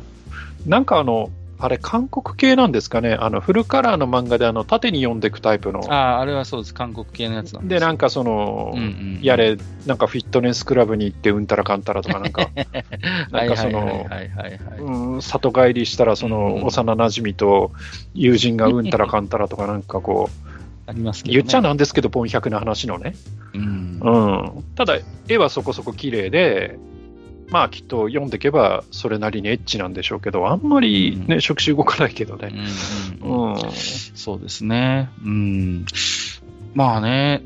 で、一方でその、まあ、コンシューマー機なんか見てると、まあ結構本格的なね、こう重厚で遊べるゲームっていうのももちろんあるんですけれどもね、なんかこう、うーん、なんですかね、こう。でも、うん、所詮、いや、所詮って言っちゃうとあれですけど、スマホゲーとかそういう、いわゆるソーシャルなゲームって、あの、結局あの、ヒットポイント制じゃないですか。ヒットポイント制っていうか、スタミナ制じゃないですかうん。そうですね。うん。だから、案外その腰を据えてじっくりやろうと思うと、あの、できることって一日に、一日にできることって案外少なかったりするんで、あれもこれもってできなかったりするじゃないですか。そうですね。うん。だからその辺がやっぱコンシューマーとかとは違うよなっていうのは感じてますけどね。ああ、そうですね。うんうんた結構成熟したエロとか性描写っていうことに関して言うと、海外芸の方が今はもう1枚も2枚もあ上手というか、先行ってますよね。あの、そうですか。ラストオブアスっていうすごいゲームアワードなん、いろいろと賞を取ったゲームありますけど、あの、2かな、ラストオブアス2の主人公の女の子ってこう、女の子なんですね。はいはい。で、あの、まあ、ふ一応二人主人公いるって言っていいのかな？お女の子二人主人公いるんですよ。うんで、一人はね、あの、同性愛者なんですよね。はあはあはあで、うん。女の子同士のセックス描写みたいなのゲームの中で出てくるんですよ、普通うに。ん。うん。で、もう一人の女、女の子って結構たくましい女の子がいるんですけど、この子も途中で元彼と関係持ったりとかっていう、こう、描写があるんですけど、うんそういう、なんか、でもね、すごい全体的に救いのない話だからすすごいそのね、セックス描写もどこか悲しさがあったとかっていう、うんすごいね、深いレベルで使えてるのよ、そういうものをね。そういうシナリオって、あんまり今、日本の国産ゲームで目にできないのが、ちょっと残念というか、だから、必ずしも、そにエロゲーの世界って、まあ、すごい、特に初期の頃は、に日本は本当にすごい、日本を中心として発展ししてきた部分、時代があったんですけど、うん70年代、80年代ぐらいはね。うん。だけど、なんか今でもどっかそれをね、引きずってるっていうか、ある種のその、エロ描写の使い方の幼稚性というか、うん。あくまで表現のツールとしてっていう、人その主人公たちの心理描写をに深みを与えるエッセンスとして使えるか、使うっていうのが、なんかずーっと美少女ゲームの中で完結しちゃってるんですよね、日本の場合は。どこか。あ、それってエロゲでよくあるみたいな感じになっちゃうんだけど、もう海外だともうそうじゃなくて、ヒエロの、まあ、まあ逆にラスアスはすげえ、あの、グロい描写がいっぱいあるんで、そっちの方でのレーティングがもうすごいんですけど、うん、まあ、ただ、あの、そういうシーンもある、あの、エッチするシーンもあるけど、それってシナリオの中の主人公たちの、しあの、心象風景を描く上で、あ、これ確かに必要だろうな、逆にリアルだな、みたいに思わせるものだったんで、僕は遊んでて。だから、うん。そういう使い方って、正直僕はあんまり知らない。日本の今あののゲームの中で。そもそもなんですけど、あの、日本のゲームって、あの、は主人公の精神年齢が低いんですよ。うんうん、そう。ね、うん漫画とかもよく言われますよね。そう。だから、あの、まあよくね、その、まあエロ関係なくて、それこそ、うんあの、まあ、モバマス、まああの、アイドルマスターの世界なんかの話をちょっとしするとね、うん。例えば自分はもういい年のおっさんですよ。はい。いい年のおっさんなんですけど、例えばアイドルマスターをやってる時っていうのは、うん例えば、えーナムコの連中だと、例えば、はるかとか、うんちはやうんとか呼び捨てにしてるくせに、あずささんなんですよね。まあ、言ってみれば自分の方が実年齢的にははるかに上でも。上なんだけど、ただ、うんうんその主人公レベルになった時の精神年齢っていうのは、そうそうそう。おそらくですけど、うんそこそ、二十歳そこそこ、そうね。下手すると18区、うんうん。ギリギリ酒が飲めるか飲めないかぐらいの精神年齢に自然となってるというか、させられてる。なんなんでしょうね。ちょっとエロとは離れますけど、確かにそうなんですよね。うんうんで、ほら、例えば、まあ、例えばトゥーハートうんうんうん。はあれ高校生高校生ですね。ぐらいじゃないですか。うん。だったり、大体、うーんと、あんまり自分、その、エロゲーの経験がないので、あんまり言えないんですけど、やれ、まあ、ね、あんまり下の方だと、まあ、いろいろうるさいっていうのもあるから、大体高校生、大学生、うん。まあ、18区そうね。うん。ぐらいじゃないですか。あのーうん大体主人公サイドも、うんは、あの、年齢的には若い、だから、その、例えば、恋愛っていうものを考えても、あんまりそのね、その、誰と寝ただのう、ん、噛んだのとかね、その、ひっくり返っただの、その、取ら取った取られただのっていうのっていうのがあまりないそうそう話じゃないですか。だけど、それが、えーいわゆるドラマ、普通にテレビでやってる恋愛ドラマの世界とかに行くと、もううん。いい年越えた30とかの人たちの恋愛を模様をやるから、それこそ取った取られたの、ね、そのう、ん、こう、収支買いしただの、いろんなことがあるわけじゃないですか。ですね。うん、だから、その海外の作品だと、その辺っていうのが意外と日本の作品よりもせ主人公っていうか、設定されている精神年齢が高めっていうのはあるんじゃないかなっていう気はしますけどね。うんそうですね。ううんん。やっぱりあの、覚えてるのは、あのー何ですか、えっ、と、エルフが、あのー鬼畜親父三部作っていうシリーズを出してましたねなんと。か作ってやつですね。そうそうそうそうそう。はいはいはいあれはまあ、よ、要は、もう本当に中年のおっさんが、うんまあ主人公って言って言う、言うとちょっと違和感があるってことで、もう僕自身もその日本的にあれになんかちょっと影響されてると思うんですけど、まあ言ってみれば、はいはいおっさんですわ。うん。やっぱ異色作って扱いでしたからね、やっぱりね。うん。こんな汚いおっさんを操るんだみたいなさ。でね、あえもうこの際だから言っとくんですけど、うんあの、これ前にも言ったかもしれないんだけど、その、エロゲーの世界であっても、自分、いわゆるプレイヤーイコール主人公っていうのは、大体いいとこ二十歳とか、はいはいはいはい。まあせいぜい言っても大学生なんで23、4そうそう。までじゃないですか。まあそうですね20、もうもうちょい下か、22、3か、うんうんうん。ぐらいじゃないですか。18から22、3までの大体、こう、5歳ぐらいのプラマイしかしかないようなものっていうのが多くって、だから、その、例えば、ね、あの、まあ、いろんな紆余曲折があって、初物同士、はい、頑張りましたみたいな風になるわけじゃないですか。まあね。ね、エロう、んエロゲーであっても。はいはい。ところが、いざ、その、エロシーンになると、うん。どんだけ百戦錬磨の竿俳優なのよみたいなそうムーブをするじゃないですか、主人公がね。うんうんうんうん。うんそうなんですよ。そう。だから、おそれこそ千人切りかって言いたくなるような、うんその竿っぷりを見せたりするわけじゃないですか。運転山がね。線のね。そうそうそう。お前確か、ね、銅の帝さんだったよねみたいな 感じの人がね、そういう風になったりするっていうギャップは昔から感じてはいるんですようんうね。ん。うん。だから、そ、そこですよね。だから、その、どうしてもご褒美としてのエロスの頃っていうのは、うん。やっぱりそのご褒美をたっぷり描きたいから、うん。やっぱりこう、そそこをやっしっかりこう、それこそあの手この手で女の子っていうふうにしないと楽しめないわけじゃないですか。あの、まあ、そうじゃないものもあるけど、大抵のそのエロゲとかっていうのは、ちょっとエロゲ論になっちゃってるけど、うん、男性のためのものじゃないですか。そうですね。でそうすると、例えば男性のその征服欲だとか、うんえー例えば女の子をものにしたってういう、その、えー表現をするときに、要は、自分が先に行っちゃっちゃダメなわけですよ。ん。まあまあそうですよね。うん、だから、うんもうそれこそ、ね、あの、古い表現ですけど、もう勘弁してって言わせるぐらいのことがあって、相手を、要は、まあ、屈服させて、うんうん。そうでそのそうだ参ったからですよ。そう、征服欲を満たすっていうところまでやろうとするもんだから、どうしても、その。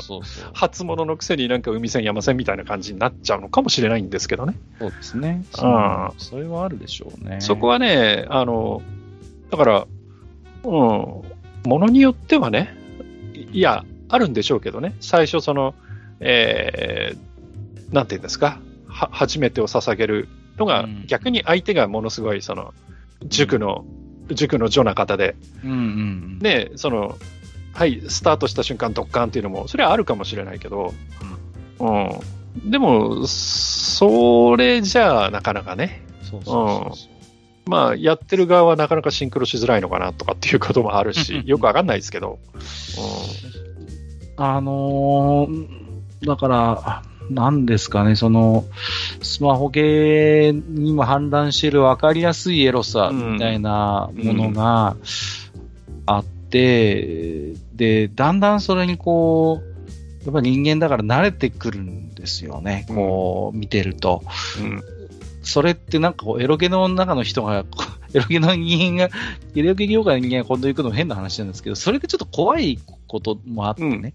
いや、だかうら、あれですよ、うん。あの、ちょっと話戻りますけど、その、はい。あの、一般芸の、その、要は、フックとして使ってるうんうんうん。エッジさとか記号性みたいなものうんって、まあさっきのね、ラストオリジンだけじゃなくて、それこそプリコネなんかでもそうですけど、はい。たまにハッとさせられるのが、たまたま自分が例えばプリコネとかをやってる時に、うん。ね、画面に例えばペコリーヌとかがポンと出てる時に、うんうん。うちの嫁さんがそれをパッと見た時にうん。言うことっていうのは、うん。あんたのやってるゲームっていつもおっぱい大きい女の子出てるよねって 言われるんですよ。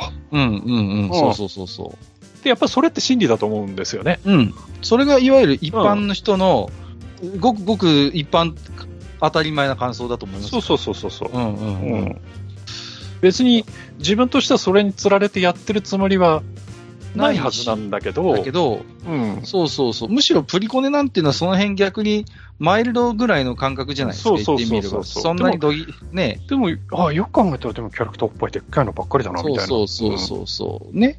うん。うん確かによくよく見れば父袋祭りになってるわけですよ、やっぱりね。ね。うん。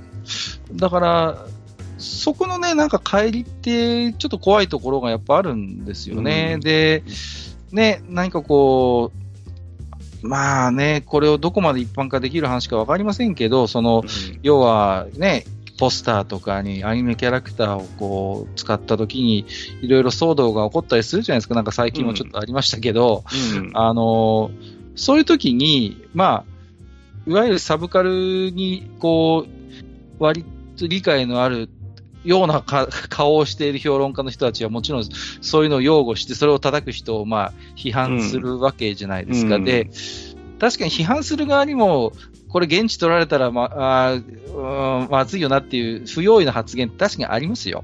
よくあるけど、だけど、一方で、じゃあ、俺たちのその普段見ている、消費しているキャラクターが、あの、じゃあ世間一般的にどういう風に見られるかっていう視点はど忘れちゃまずいんですよね、やっぱりどこか。そうね。う。うんん。それが当たり前に、だ、誰、誰もが受け入れるも、受け入れられるものなんだって思ってしまうことはやっぱり怖いし、そうね。うん、そうそうそう。っていうのはあると思う。それと、そのサブカル文化の地位向上とは多分、基本的に全く別の問題であって、うん。やっぱ一般、一般の人という言い方はあれですけど、普段そういうゲームに慣れして親しんでいない、そういうキャラクターに多く触れてない人間がそれを見たときに、うん。どういうう感想を持つかっていう視点って、うんやっぱどっかに持ってないと、うん。うん、そうね。っていうのはあります。僕も妻はゲームを全くしないし、うん基本的にサブカルのあの人ではないので、うん。うんうん、もう、ただ僕は、幸か不幸かこの仕事をしているので、ラスオリこすってても 何も言われませんけど、あの、うんうんうん。もう、あれだ、プリコネはね、心まま押してこ。いや、それは単にあなたが好きだからでしょうが、それ。まあね。まあ、だから、うーん、ゲームっていうのは本質的にどこまで行っても、その、まあ、あのーある種独特の世界を形作って、非日常の世界を遊ぶっていうことがもう、現実としてやあるわけですよね。その、うん本質として、その、あらゆるゲームにおいて、エロ関係なくね。うん。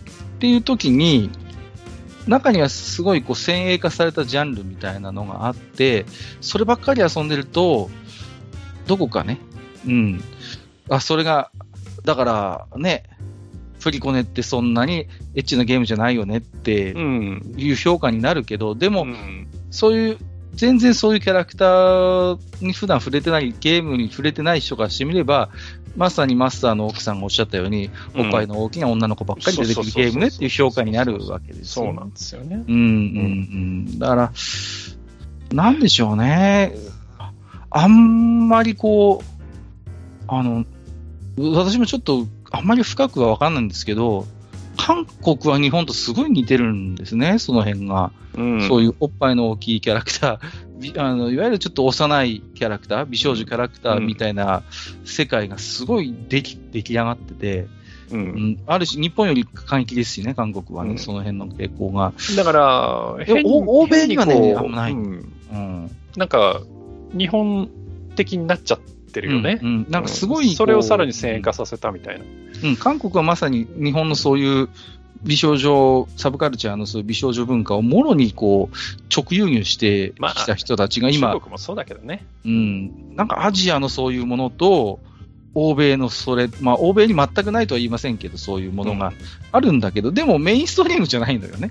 ううん。うんだからなんかね、面白いなとは思います。うん。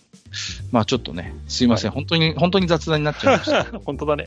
うん。なんかね、そんなことをちょっと最近つらつらと思ったものですから、はい。一回喋っとこうかなと思いまして、結構喋りましたね。そうですね、させていただきました。はいちょっとタイトルはこれから考えますけど、はい。ぜひ皆さんもね、うん。うん、あの、我々の本当にしょうもないよもやま話を聞いて、俺はこう思うとかね、いや、かっかそこは違うんじゃないみたいなご意見があれば、ぜひまたお寄せいただければなと。はい。まあ、僕らもね、あの、言うほどゲームやってないんでいつも言ってますけど、お前ら、うんこういうゲーム知らないのか今こうなってんぞとみたいな話があったらぜひ大歓迎なんで、はい。はい。えーぜひその辺も教えていただければなと思っております。はいということで本日は、えーちょっとゲームとエロスについてね、うんつらつらとマスターとおしゃべりをさせていただきました。ありがとうございました。はい。はいありがとうございました。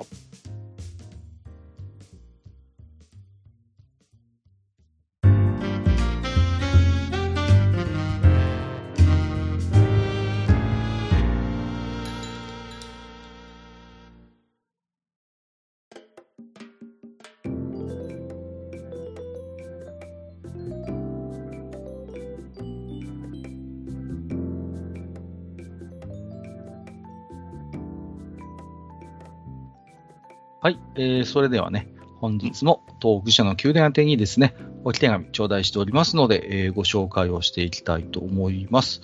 はいえっ、と、5つ目、えー、ヨッシー B1 さんということで、ヨッシーさんですね。はいえーおもちゃにまつわる悲しい思い出でふと思い出したのですが、子供の頃に買ったエアガンをなぜか分解したくなる人類でしてね、えー大して知識も工具もないのに分解して壊してましたね。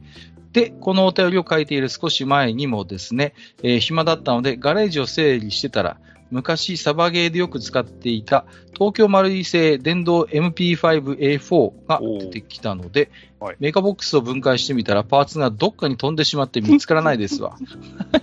いじる前に、えーちゃんと調べたらよかったわ。というわけでムカついたのでお便りしました。ムカついた。えー、たかしの言う通り、仕事は準備が8割という意味よくわかりましたわ。ところで話は変わりますが、最近 DIY にハマっているマスター氏は、車の改造とかはされているのでしょうかね？ではまた、ということでいただいております。はい。はい。ご質問をいただいておりますが、はい。車の改造は、車はね、えーっと、改造らしい改造っていうのはしてないかな。ああ、んそうですか。はい。はいあのー少なくても例えば、まあ、車の改造っていうとね、例えばエンジンいじりましたとかうん、うんうん。まあ、足回りいじりましたとかっていうのが多いかと思うんですけど、はい。そういうのはね、一切やってなくて、どのつくノーマルで乗ってますね。ああ、そうなんですはいね。。ただ、はい。えっ、と、以前乗ってた車は、うーん、まあ、それでもエンジンいじったりとかはしてなくて、ちょっと、なんですか、もともとついてないメーターを付け足したりとか、そのぐらいのことしかやってなかったかな。ああ、なるほど。うんはい。まあ、この辺もね、好きな人はとことんね。いや、やりますよね。やりますようんね。やれ、やれ、車庫帳を入れただのね、あの、コンピューター変えただのね、はいはいはい、はい。あとはね、空飛びそうな羽つける人とか、まあ、いろいろいますけど、はい。そうですよね。うん。まあ、じゃあ、車のことはまあ分かったんですけど、はい最近 DIY にハマっていることはまあ間違いないかと思うんですが、はい。最近こんなものを作りました話っていうのは何かあったりするあいや、んですか？あのーこの間、まあ、ツイッターにも上げた、その収納ボックスを作った以降は、今ちょっとお休みしてます。というのも、あの、材料費が結構かかったりするので、あ はいはい。はの、次から次っていうわけにはいかないのと、あと、今、新しい工具をちょっと揃えてまして、また。ま で、それがね、ちょうど、あの、収録ベースで今日、新しいのが来まして、あららら、細ですか。で、うん、そろそろ次に作るやつは、まあ次は椅子を作ろうと思ってるんですけど、うんあのーその椅子の、まあ、設計というと大行ですけど、はい。まあ大体このぐらいのサイズでこういうふうに作ろうというのをちょっとこれから煮詰めていこうかなというところへえ、いいですね。あはいなるほど。わかりました。ありがとうございます。はい。分解してね、っていう話ですけど、私も昔は分解が好きでね、いあろあ、んなもの、時計はもちろんやりましたしね、うん。エアガンも分解したこと僕もありますね。で、やっぱり元に戻せないっていうね、うんこの、うん、ありましたよ。こういうことは。うん。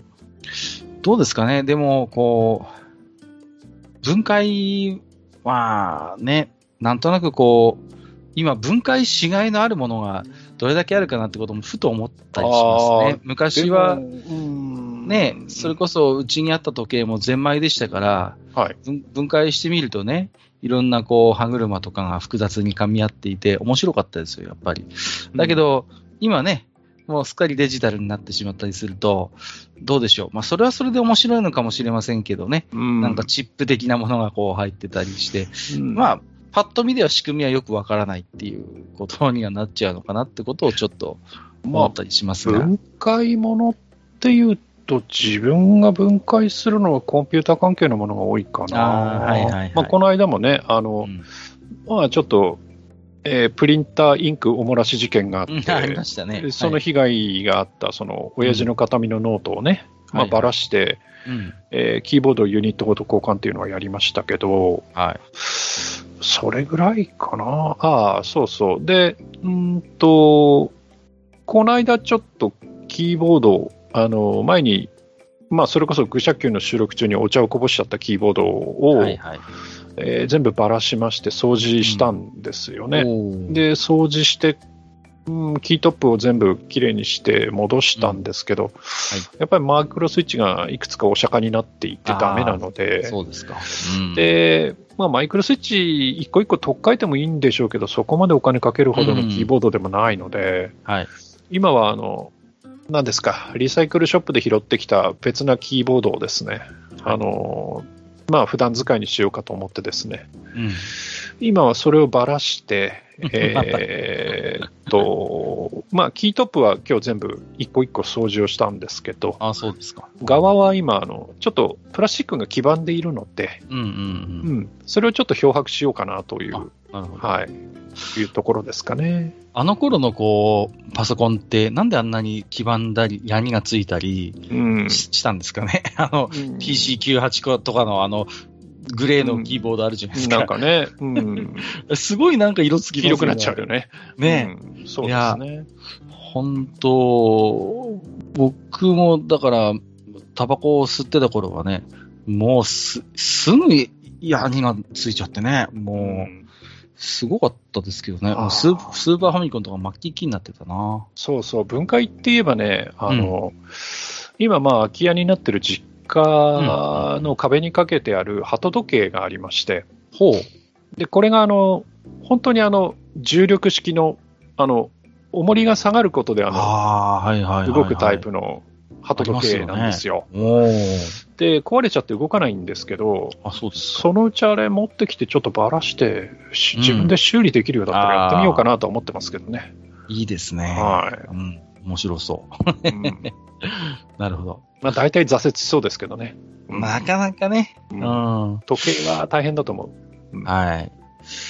あの、時計はね、もう、どうですか？街の時計屋さんみたいなのが昔は商店街に行けば一軒ぐらいあってさ。うんありましたね。で、ね、機械式時計も直してくれるようなおじさんがね、えーいましたけれどもね、うん。で、僕はちっちゃい頃ね、あのーそういう、見学するのが好きで、そのおじさんが時計ばらしてんの。うんね。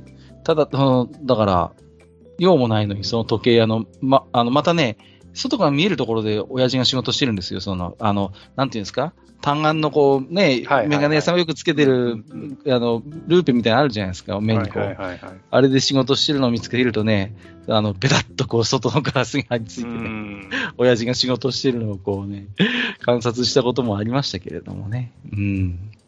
はい、えーと、ありがとうございました。またよろしくお願いいたします。三つ目は、ではマスターからご紹介をお願いいたします。えっ、と、次。えっ、と、ヘビレオさんですね。はい、はいありがとうございます。ありがとうございます。えーゲーセンの思い出ということでいただいておりますね。うんはい。どっちかっていうとあれかな。あのー僕のやってるゲーセントークの、はのい。方にいただいたものかもしれませんけどね。そうですねはいこちらで紹介をいたします。えー中学から高校生の頃、えー隣の市に、隣の町に24時間ゲーセンがあったので、うん。これ年バレるんじゃない、うん えー24時間ゲーセンがあったので、週末の夜などはよく居座ってました。えーそこはど田舎の周りを畑に囲まれた場所であったのですが、ドライブインという体裁で、なるほど。あ、だからか。うんゲームのスペースを敷地の10%に抑えることで風営法を免れ24時間営業が可能だったのです。なるほど。うんえー10%といっても広大な田舎の土地、えー普通のゲーセンと同等のスペースはありました。えー形ばかりのドライブインで直接食事を提供するようなものはありませんでしたが、食べ物の自動販売機は豊富で、えー弁当の自販自動販売機などもあり、そこの、えー唐揚げ弁当が大好きでよく食べていました。えー当然、よろめき天丼？これは、はい、よろしく。はい。はい。えー、後で説明お願いします。えーはいよろしく、蒸れて、衣ふにゃふにゃでしたが、とてもうまかった。というのは思い出補正もあるかもしれません。えーゲーム自体は残念ながら古いゲームばかりでしたが、夜という長い時間を持て余していた田舎の少年にとっては最高の遊び場でした。うん。えーそういえば、スーパーリアルマージャン P2 を初めて遊んだのもここで、お姉ちゃんまでたどり着いて即合陣って、これ P3 じゃないかな。うんえーお姉ちゃんまでたどり着いて即合陣、せめて1枚だけでも脱がせたいと50円を追加投入。天宝 は？そう、積もることすらできずに終わったのです。めちゃくちゃだよ。でもなるほど、えー稼働時間で強くなるんですね。そらね、24時間営業だもんね。うんなどといろいろ思い出させてくれたゲーセントーク、今後も楽しみにしております。それでは、ということでいただいております。はい、ありがとうございます。えっ、と、ドライブインにね、こうゲームコーナーくっついてたりっていうのはありますよね。うちのねねうん方にもありましたね。あの、長距離トラックのね、ドライバーさんが拠点にしてる場所があってね、時間潰ししてるんですかね。やっぱりこう、ゲーセンコーナーとかに、そういうトラックのうんちゃんとかがね、やってたなーっていうの、私も記憶にありますね。で僕のとこはね、うん、ちょっと弁当とか天丼まではなかったけど、あの、ホットスナックっていうあの、ハンバーガーとかね、はいはいはい。うんはありましたよ、やっぱり。うんうんうんうん。そういうのはね。よろめき天丼っていうのはですね、あのー私がちょっと命名したんですけど、とあるポッドキャスト番組で、あのスー、スーパーとかの惣菜コーナーにある、あのーもうボテボテになった天丼あるじゃないですか、湿気を吸いまくって。はいはいはいはい。あれのこと、あれに名前を付けようという企画がありまして、はは、で、よろめき天丼って僕がつけたんですけど、なるほど。大変リスナーさんから評判が悪くてですね、うん。うん、閣下何考えてんだってね、考え直せって非難合々だったんですけど、まあ、そういうことです。しょうがないね。うんはい。まあ、でもね、24時間ゲーセン、まあ、ね、風営法うまいこと免れてということでね。う。うんん。あの、その昔、あのあったんですよね。24時間、街中にもね、ありました24時間ゲーセンっていうのができる時代がありまして、はい。まあ、それがね、法律が改正されまして、馬鹿にならんということになりましたので、はいえー今はね、えーこういうゲームセンター、基本的にないんですけれども、うんうん、なるほどね。まあ、マスターが年がバレるといったのは、その辺の経緯のことでしょうね。はいうん、そう。あの、24時間ゲーセンで遊んでたとなるとですね、あの、風営法でいうところの24時間ゲーセンで遊んでいたということになると、あの、自分より年上になるんで、うん、そうそうそう。うんそういうことです。もう、なんていうんですかね。だから、いまあ、その後何回か改正されてね、例えば何歳以下の人は何時までみたいな結構細かい縛りがその後ね、そうですねしましてね、そうそうそう、5時以降はダメな年齢とかね、うん高校までの年齢の人は8時までみたいな感じでこう、うん僕らもね、あの、一緒に遊んでる高校生を時間になったら返してましたからね。ああ、そうですか、はい。もうはいはい。帰れよって言って。帰れいや、結局店に迷惑かけちゃうんで、そうですよね。うんうん返してましたね。うんなるほどね。どうしてもね、たまり場になりがちですからね。そうそうそそううんそうやって少し、えー声をかけないといつまでも居座りがちなところはありますからね。う。うんうんでね、高校生にしてみると、その、少し年上のお兄さんがね、お兄さんたちがその、えーあの頃で10時だったかな。10時を回って、その、遊んでるのがね、やっぱ羨ましいんですよ。その気持ちはよくわかるんだけど、はいはいはい、だけどそこはね、言って聞かせてね、いや、お前ら残ってて、もし警察のごや厄介になったりしたら、そうそうそう店に迷惑かかんだぞっていう。本当にね、うんそういうことですよ、だから帰れっていう。うんうんうん、まさにね、うんそういうことですよ。これ P2 じゃなくて P3 でしょうね、おそらく。ちゃんお姉ちゃんとなるとっていうことは P3 じゃないかと思いますね。そうですねさすがミキ姉ちゃん。うんミキ姉ちゃん違うねうん かすみちゃんとは一味違います。そうですね。はい。本当ね、あのこれは伝伝説と言いますかね、有無を言わさず、はい。あの、難易度設定ができるものもあったんですけど、最低難易度にしても普通に天宝積もられるっていうね、うんこう、ひどいゲームでございました。声が確か翔真由美さん、翔真由美さんでしたね。うん、あーそうですね。えで、ーなんか後にアニメになるんですけど、アニメは、あの、翔さんではなくて富澤道恵さんになってましたね。あはい。あ、詳しいですまあ、どうでもいい情報ですね。いやはい。いやいや、なるほどね。はい。えー、ありがとうございます。えーとですね、マスターの方がですね、愚者級ヨアの方で、えーはいゲーセントークということで、うん。はい、えーシリーズになっておりますので。だらだらとやっております。はい、ぜひ、えーまだお聞きになってない方は、えー聞いていただければなと思っております。はい。えーと、ここから先はですね、ツイッターリプライやハッシュタグ、愚者の宮殿をつけていただいたつぶやきを、本日もいくつか抜粋にてご紹介をさせていただきます。もちろん、すべていつも、えー拝読をさせていただいております。ありがとうございます。えー、ケンケンマネさんいただいております。うんえー90年、91年は高校2年生、高校3年生でした。はい。はい。あの頃ゲーセンで遊んだゲームは結構ばらついていて、高校近くにあった最新ゲームがたくさん入っていたゲーセンでは、スト2など流行りのゲームを、うん最寄り駅前の雑居ビル地下オール50円ゲーセンでは少し前に出たゲームを遊んでいました。これもゲーセントーク向けだよね。うん、そうですね。はい。はい。えー、まあせっかくマスターいるんでちょっとご紹介。はいはい体感ゲーム、同じくケンケン丸さん。体感ゲームは50円になり始めたので、アフターバーナー IIをたくさん遊んでいた記憶があります。アフターバーナーはシングルクレイドル筐体でしたが、少し前まで100円、200円で遊ぶものだった体感ゲームが50円で遊べることに大興奮でした。うんお。かげで格ゲーブームには乗り遅れました。ということで、いただいております。はい。あの、体感ゲームってやっぱりちょっと高かったんですよね。なかったですよ。う。うんん。贅沢なゲームだったんです1よ。ゲーム200円とかでしたね。がね、うん標準的だったかな。100円で遊べることはなかなかなくてね。うん。うん。それがまあだんだんまあ型落ちと言いますかね。少しこう、時代が、えー下っていきますと、えー、ケンケン丸さんのおっしゃってたように、100円なり50円で遊べる時代が来るんですよね。ね、そうすると、あの頃憧れだった体感ゲームがね、はい。ちょっと古さは感じても、それでもね、やっぱり遊べるっていうのは嬉しいもんですから、うん。私も、なんかこうね、少しお得になってからアフターバーナーを遊んだ記憶もありますよ。うん。うんそうそうそう。で、ギャラクシーフォースのデラックス筐体とかだと1回300円とかしてたあのかな、あ、うん、してたと思います。うん本当に。うん。だからね、今でもそうですけど、ああいうこう大型筐体ってやっぱ300円、400円みたいなのがね。そうね。うん。最近ですと何ですか、こう、電子マネー化が進んできましたんでね、はい。こう例えば電子マネー専業の筐体なんかですと、あの、細かいお金になってるものもありますよ。うん、そうなんですか。270円とかね。ええこうまあ要はね、小銭を用意しなくていいということで、細かく料金を刻むことが、まあ、できるようになってきたということなんでしょうが、そういうこうゲームをイメージするようになりましたね。いやー、あれなんですよ。あのー消費税っていうのうんうんが、あれがね結局、ゲームセンターにとってはね、ものすごく大きうん。本当にね。いんですよ。うん。あ、の、やっぱワンクレ、その110円とかにできないので。できないからね。うん。そうなんですよ。だから、いろいろ工夫してましたよね。こう、例えば、200円で3ゲーム遊べるとかね、なんかこう、うんそういうところで調整するしかないんですよ。だから100円、ね。だから、200円で4ゲーム遊べたのが200円で3ゲームになるとかね。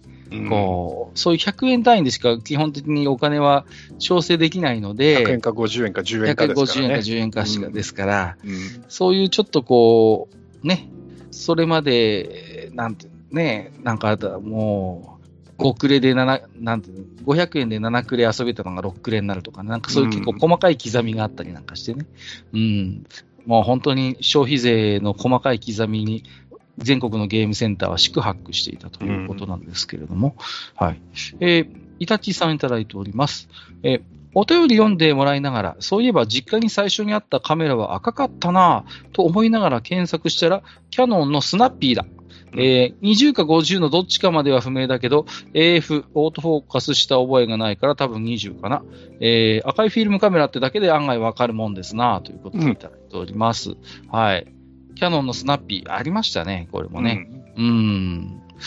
まあ、割と時代的にはちょっとこう、まあ、新しめっていうとちょっと語弊がありますけれども。うんうんはいはいはいはい。僕はでもね、スナッピーっていうとね、黄色のイメージでしたね。ああ、ありましたね。うん昨日も。はいはいはいはい。ありますよね。うん。結構こうビビットのカラーのカメラだったんで、印象に残りやすい、えーもちろんカメラではありましたけれどもね。はい。うん。割とこう、フィルムカメラがこう、普及してきて、カジュアルになってきた頃に出てきたのよね。うんこの、そうですね。ねうん。そういう、だからまあ、スナッピーっていう名前もそうですけど、もっと気軽にフィルムカメラうん。ね楽しもうぜっていうコンセプトだったと思うんですよ。だからこう二極、二極化していくんですよ。うんうん。そう。だから手軽なものと、うんその、なんていうか、プロフェッショナルというか、本格のね本格的なものっていう。プロ仕様でどんどん、うんね、お金と機能が 比例して上がっていくっていうのと、誰もが扱える手軽なフィルムカメラ、もっとスナップを楽しもうよっていう本当にね、お手軽機みたいな感じにこう分かれていくんですよね。うんその、まあ、まさに、まあ、お手軽。でもね、スナッピーって結構優秀なカメラでね、うんうんうん。あのー壊れにくかったですし、うん、これを持ってる方は多かった記憶もありますよね。うんはい、えーありがとうございます。応募さんいただいてます。写真付きなんです。甘さ控えめな三ツ矢サイダーということで、これ、北海道北見発火炭酸ということで、はい。後味がしっかりサイダーなのに甘さが控えめすぎて、うん俺今飲んだよな、と無を感じる不思議な飲み物。うんまず取りとまではいかないが感想を聞きたい一品、ローソンにて購入ということで、これね、探したんですけど、はいうちの方のローソンになかったです。残念。なかったですか？ああ、残念なんです。飲めない。ん残残念というか、ラッキーというか。うんこれね、僕は飲んだんですけど、あ、そうですか。はい。はいどうだったんですか？あのね、発火水って感じ。いや、炭酸は炭酸なんですけど、はいはいはい。あ、発火だっていう感じですね。で、あの、大坊さんもおっしゃられてるように、うんあの、甘さ控えめなんですよ。あ、そうですか。だから本当になんかへ発火の香りのする炭酸水を飲んでるっていう、ー、あーなそういう感じですね。はい。あのね、まずくはない。あまずくはない。まずくはない。うん。あの、話は変わるんですけど、はい。あの、マスター、佐久間式ドロップスって食べたことあります？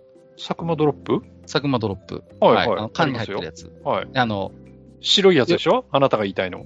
そう、あれさね。うん。あの、よくネットで、発火は外れみたいな扱いされるじゃないですか。前からそれ言ってるよね。ずっと言ってるんですけど、うん昔、大昔に僕言ってるんですけど、発火が一番うまいと思ってるんですよ、僕、佐久間式ドロップで。はあの白いやつ。まあなんでみんな外れ扱いいするの？一一番、うーん、一番美味しいって、発火が。うんみんななんかのけ物にするでさ、なんか、あれは墓みんな缶に戻すから墓しか缶に残ってないとかさ、そういう言い方するじゃないですか。かわいそうじゃん、墓が。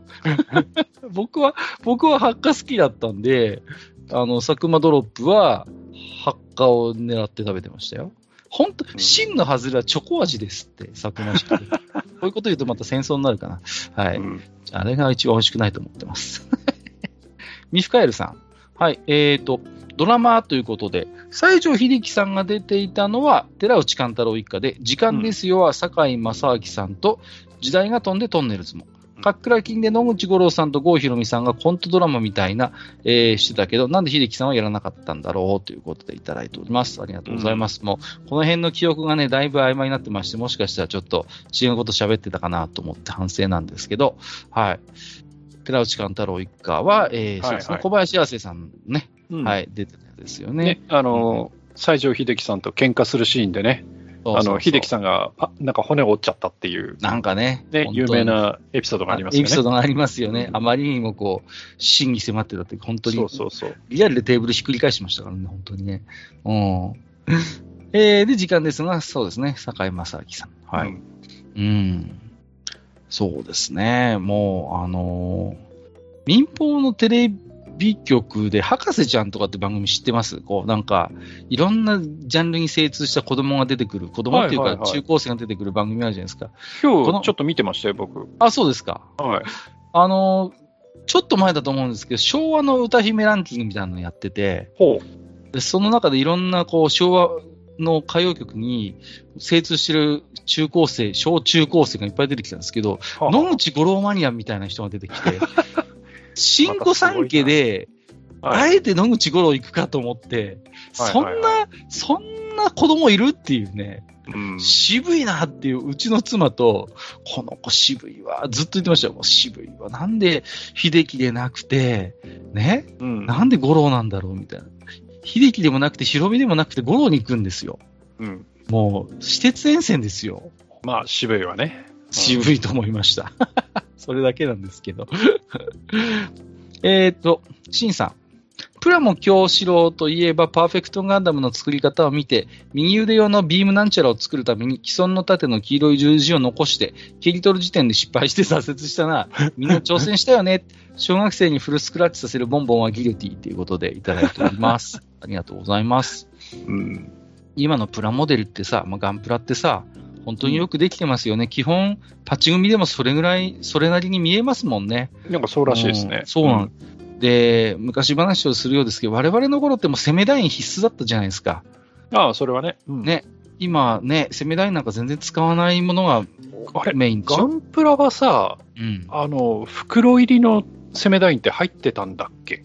いや入ってなかったんじゃない？入ってなかったっけ？あの、プラモデルによっては、あの、はいはいはいはい。それこそね、あの、弁当の醤油じゃないけど、そう、入ってた入ってた。なんかね、ありました。接着剤入ってるのありましたよね。うん、うん、ありました、ありました。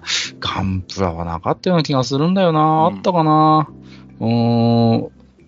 マスターはガンプラって組んだことあります？かいや、ありますよ、もちろん。ただ、うんうん、僕があの熱中してたのは本当にあの144分の1が300円はいはい、ところで、ねうん、だから、あれですよ、あの、みんなジム買って、あの、うん、シャーズゴック買って、あの、ズゴックの土手っ腹に穴開けるっていうのをみんなやってたっていうね。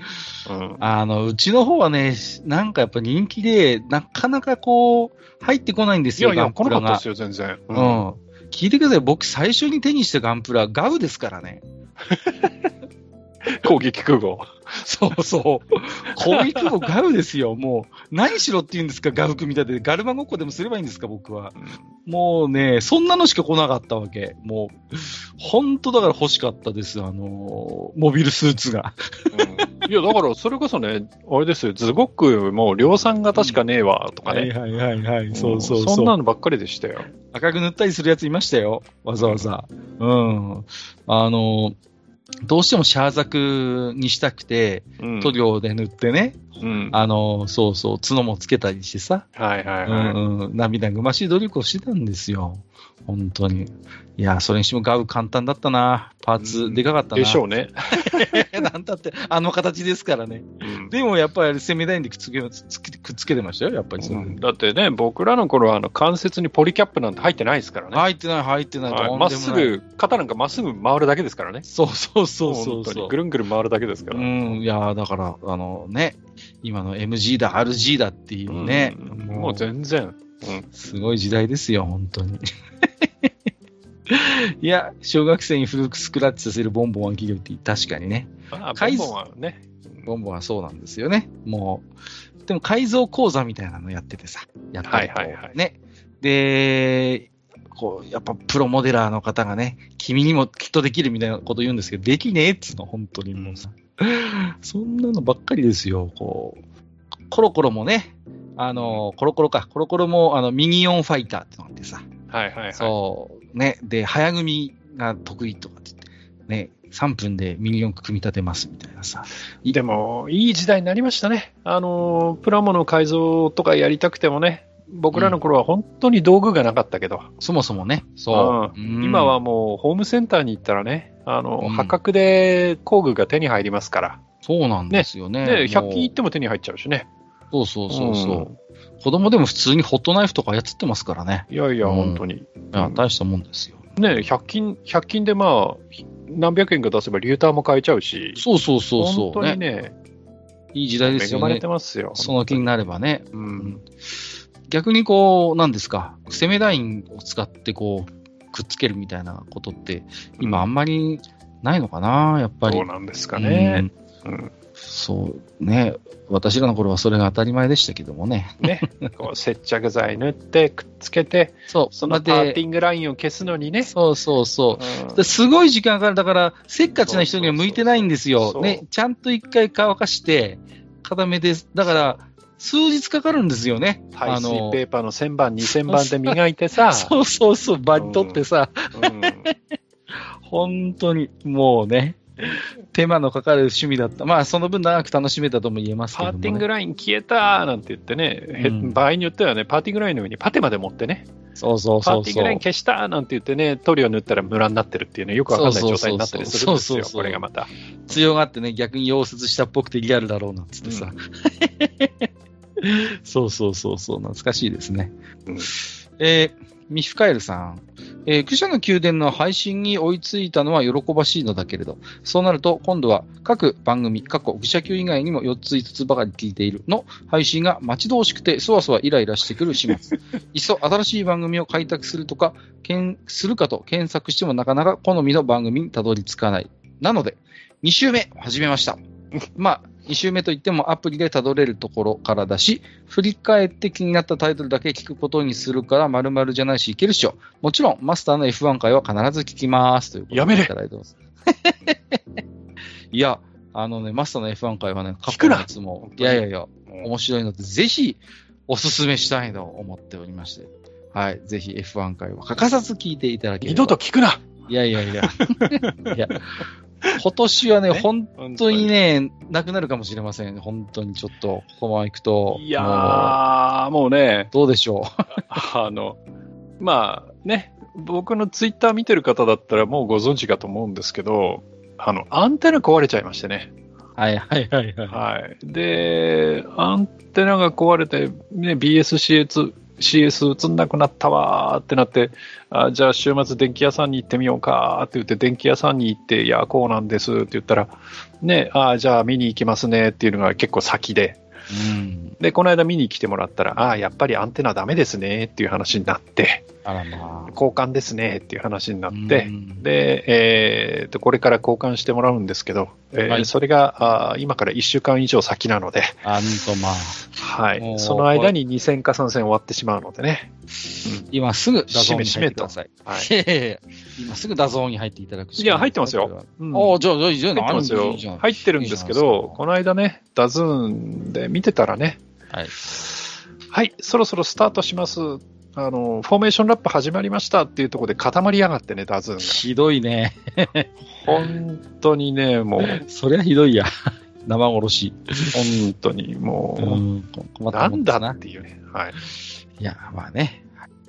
えっ、と、アンネフリークスさんいただいております。画像付き、やったなチェリオっていうことで、これれ、ひどいね。台湾カステラソーダ風味風味。ということで、これはね、なぜか私の目の前にありましてですねこっちはあるんですよ。あるんかい。これ、あの、ちょっと、まあ、羨ましい。う 絶対羨ましくない。ちょっといきますよ、これね。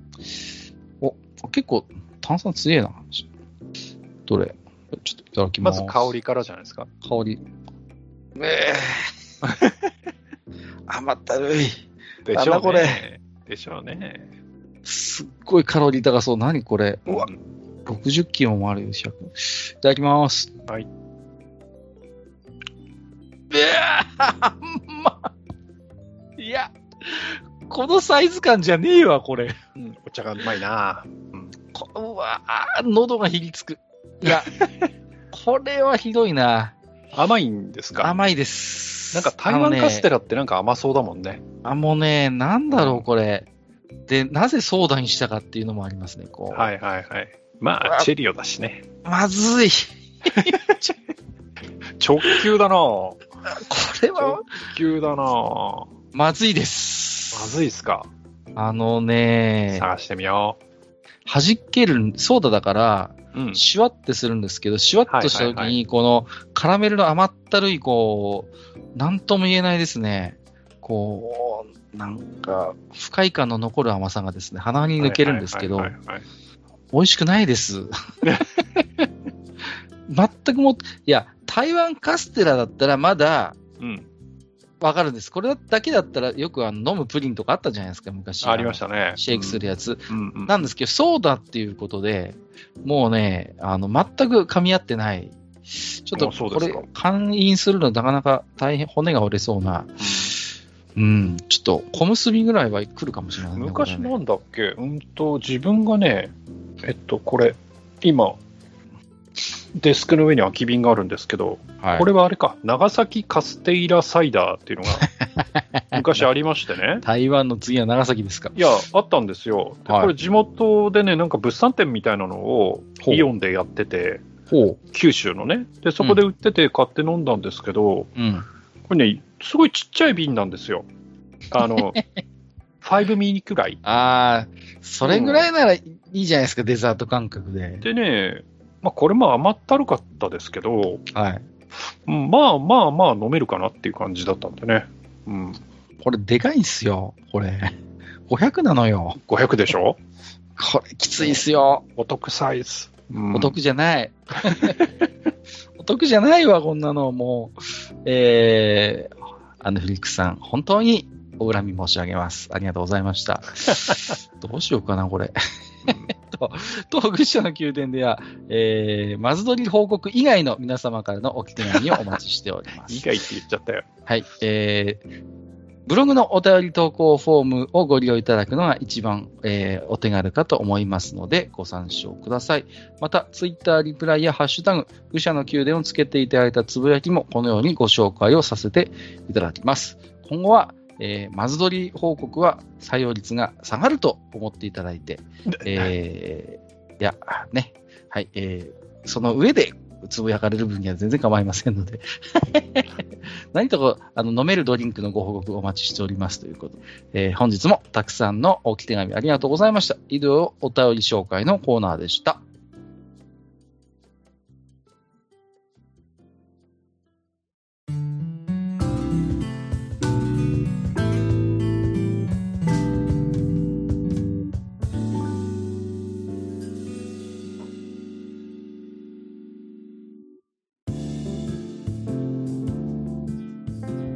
はい、えー、というわけでですね、えーうん。今回はタイトル未定でお送りしましたけれども、まあ、まあね。正直なんはいですけ、ど、あのうん。ゲームと、まあ、エロス絡みの話をつらつらと、はい。エロヨスさん二人が、えー白紙のね、レジュメを眺めながら、ごめんなさはい。いね。えー話をしてまいりましたけども、この辺でおしまいということにしたいと思います。はい、ありがとうございます。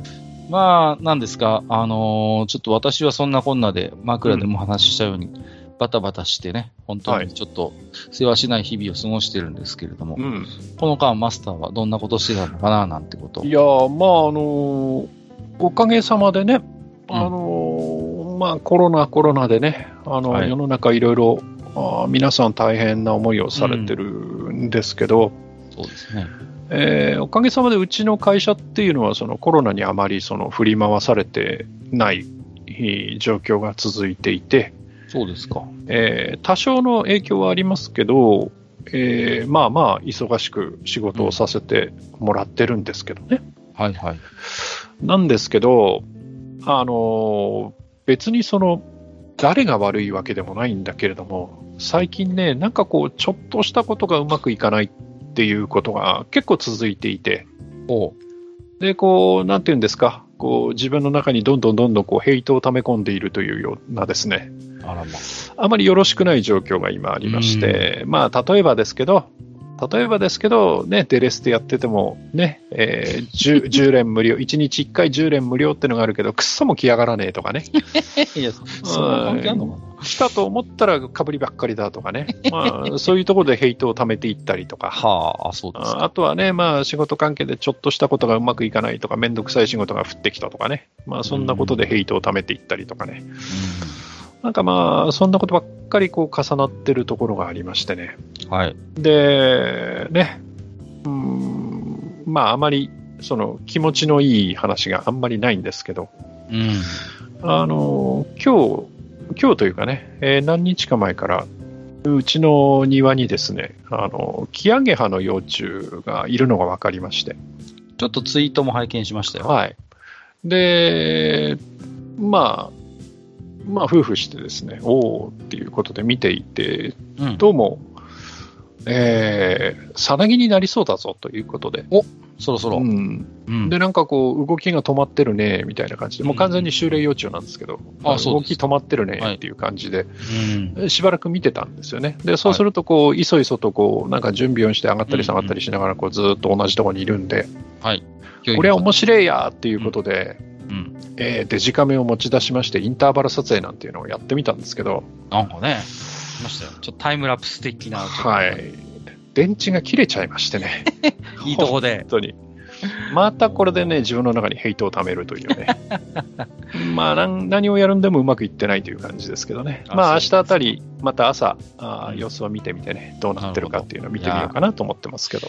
いいですね。あの、完全変態ってのはいいもんですよね。しかし、こ本当にね。う、ね、やっぱり、見習いたい。ですよね。うん我々もちょっとね、見習いたい完全変態を見習って、ちょっとね、日々強く生きていきたいなと。いや、本当ですね。はいいや、本当変態っていうのは、こうね、興味をそそられますよね。非常に、こう、観察しててもね。いや、本当にね。うんいや、不思議なもんですよね。だってうんあのね、まあ、言っちゃなんですけど、気持ち悪いブヨブヨっとしたうんね、芋虫がですよ。うん。あれだけこう、鮮やかな羽を持った、ね、蝶々になるわけですから。うんうんほん、ね、なんか、サナニの中では本当に一回ドロドロになるそうですね、なんかこう。なんかね、そうやって言いますよね。言いますよね。で、そこからまたこう、形が作られる。いや、本当に変態は不思議が多いなと思うわけなんですけれども。はい。はい。えーっとですね、何の話でしたっけ？そんなことじゃないんですよ。はいえー次回のね、愚者の宮殿なんですけれども、うん最近ちょっとゲーム絡みの話題が多くて、あれなんですけれども、ちょくちょくね、我々が本当に好きなゲームということで、言及するものに、あの、ゼビウスっていうね、ほう。えー、まあ、ゲーム、シューティングゲ。ームがあるんですけれどもはいはい、はい。一回ちゃんと語ってみようかなとはあ、思ってましてね。そうですか。うんはい。えー、まあ、ちょっとこう、ゼビウスというゲームが、うんまあ、単なるその、ヒ大ヒットゲームということのみならずね、実はその、後世のゲームに与えた影響も大であって、えーいろいろ実はね、今我々が遊んでるゲーム文化を辿っていくと、結構ゼビウスに行き着くなんてこともあるのかな、うんうんうんなんてことをね、やっぱ思うんですよね。まあ、いろんな意味でエポックメイキングなゲームだったのは間違いないですよね。そうなんですよ。ううんん、だからその、いわゆる単純なそのゲームの域にとどまらずですね、やっぱりそのゲーム文化であったりとか、やっぱりあるいはちょっとこうね、えーファミリーコンピューターという、このゲームハードに与えた影響も含めて、うんいろいろとね、ちょっといろんなこう角度から光を与えると面白いんじゃないかなということで。なるほど。ううん。まあね、ある程度年配のね、ゲーマーの方でしたら何を今更と思われるかもわかりませんが、うん、まあ、若いリスナーさんもどうやらいらっしゃるということなんで、はい、えー、次回はですね、そんな、えー、ゼビウスを語るということで、はい、マスターと私とでまたまた古い話をしようと思っておりますのでね、うん、はい、はい。まあ、愚者級らしくやっていきたいと思っております。はい。はい。ということで本日も長時間にわたりましてお聞きいただきましてありがとうございました。ここまでお相手をさせていただきましたのは私こと閣下と私こと埴輪でございました。本日もお聞きいただきましてありがとうございました。ありがとうございました。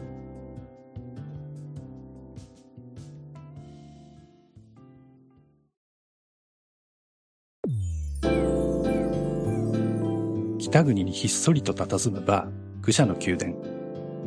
当店の名物は、おっさんたちのヨタ話、ゲストの愉快なお話、そして何より皆さんが置いていってくださる置き手紙でございます。置き手紙はブログの投稿フォームまたは電子メールにて受け付けております。メールアドレスは mail.foolpalace.com メールのスペルは mail フールパレスのスペルは foolpalace でございます。また、ハッシュタグ、武者の宮殿をつけてツイッターでつぶやいていただきますと、我々がそのツイートに食いつく場合がございます。ちょっとした感想でも長文でも形は問いません。あなたのお話をネタに我々と酒を酌み交わしてみませんか？お便りお待ちしております。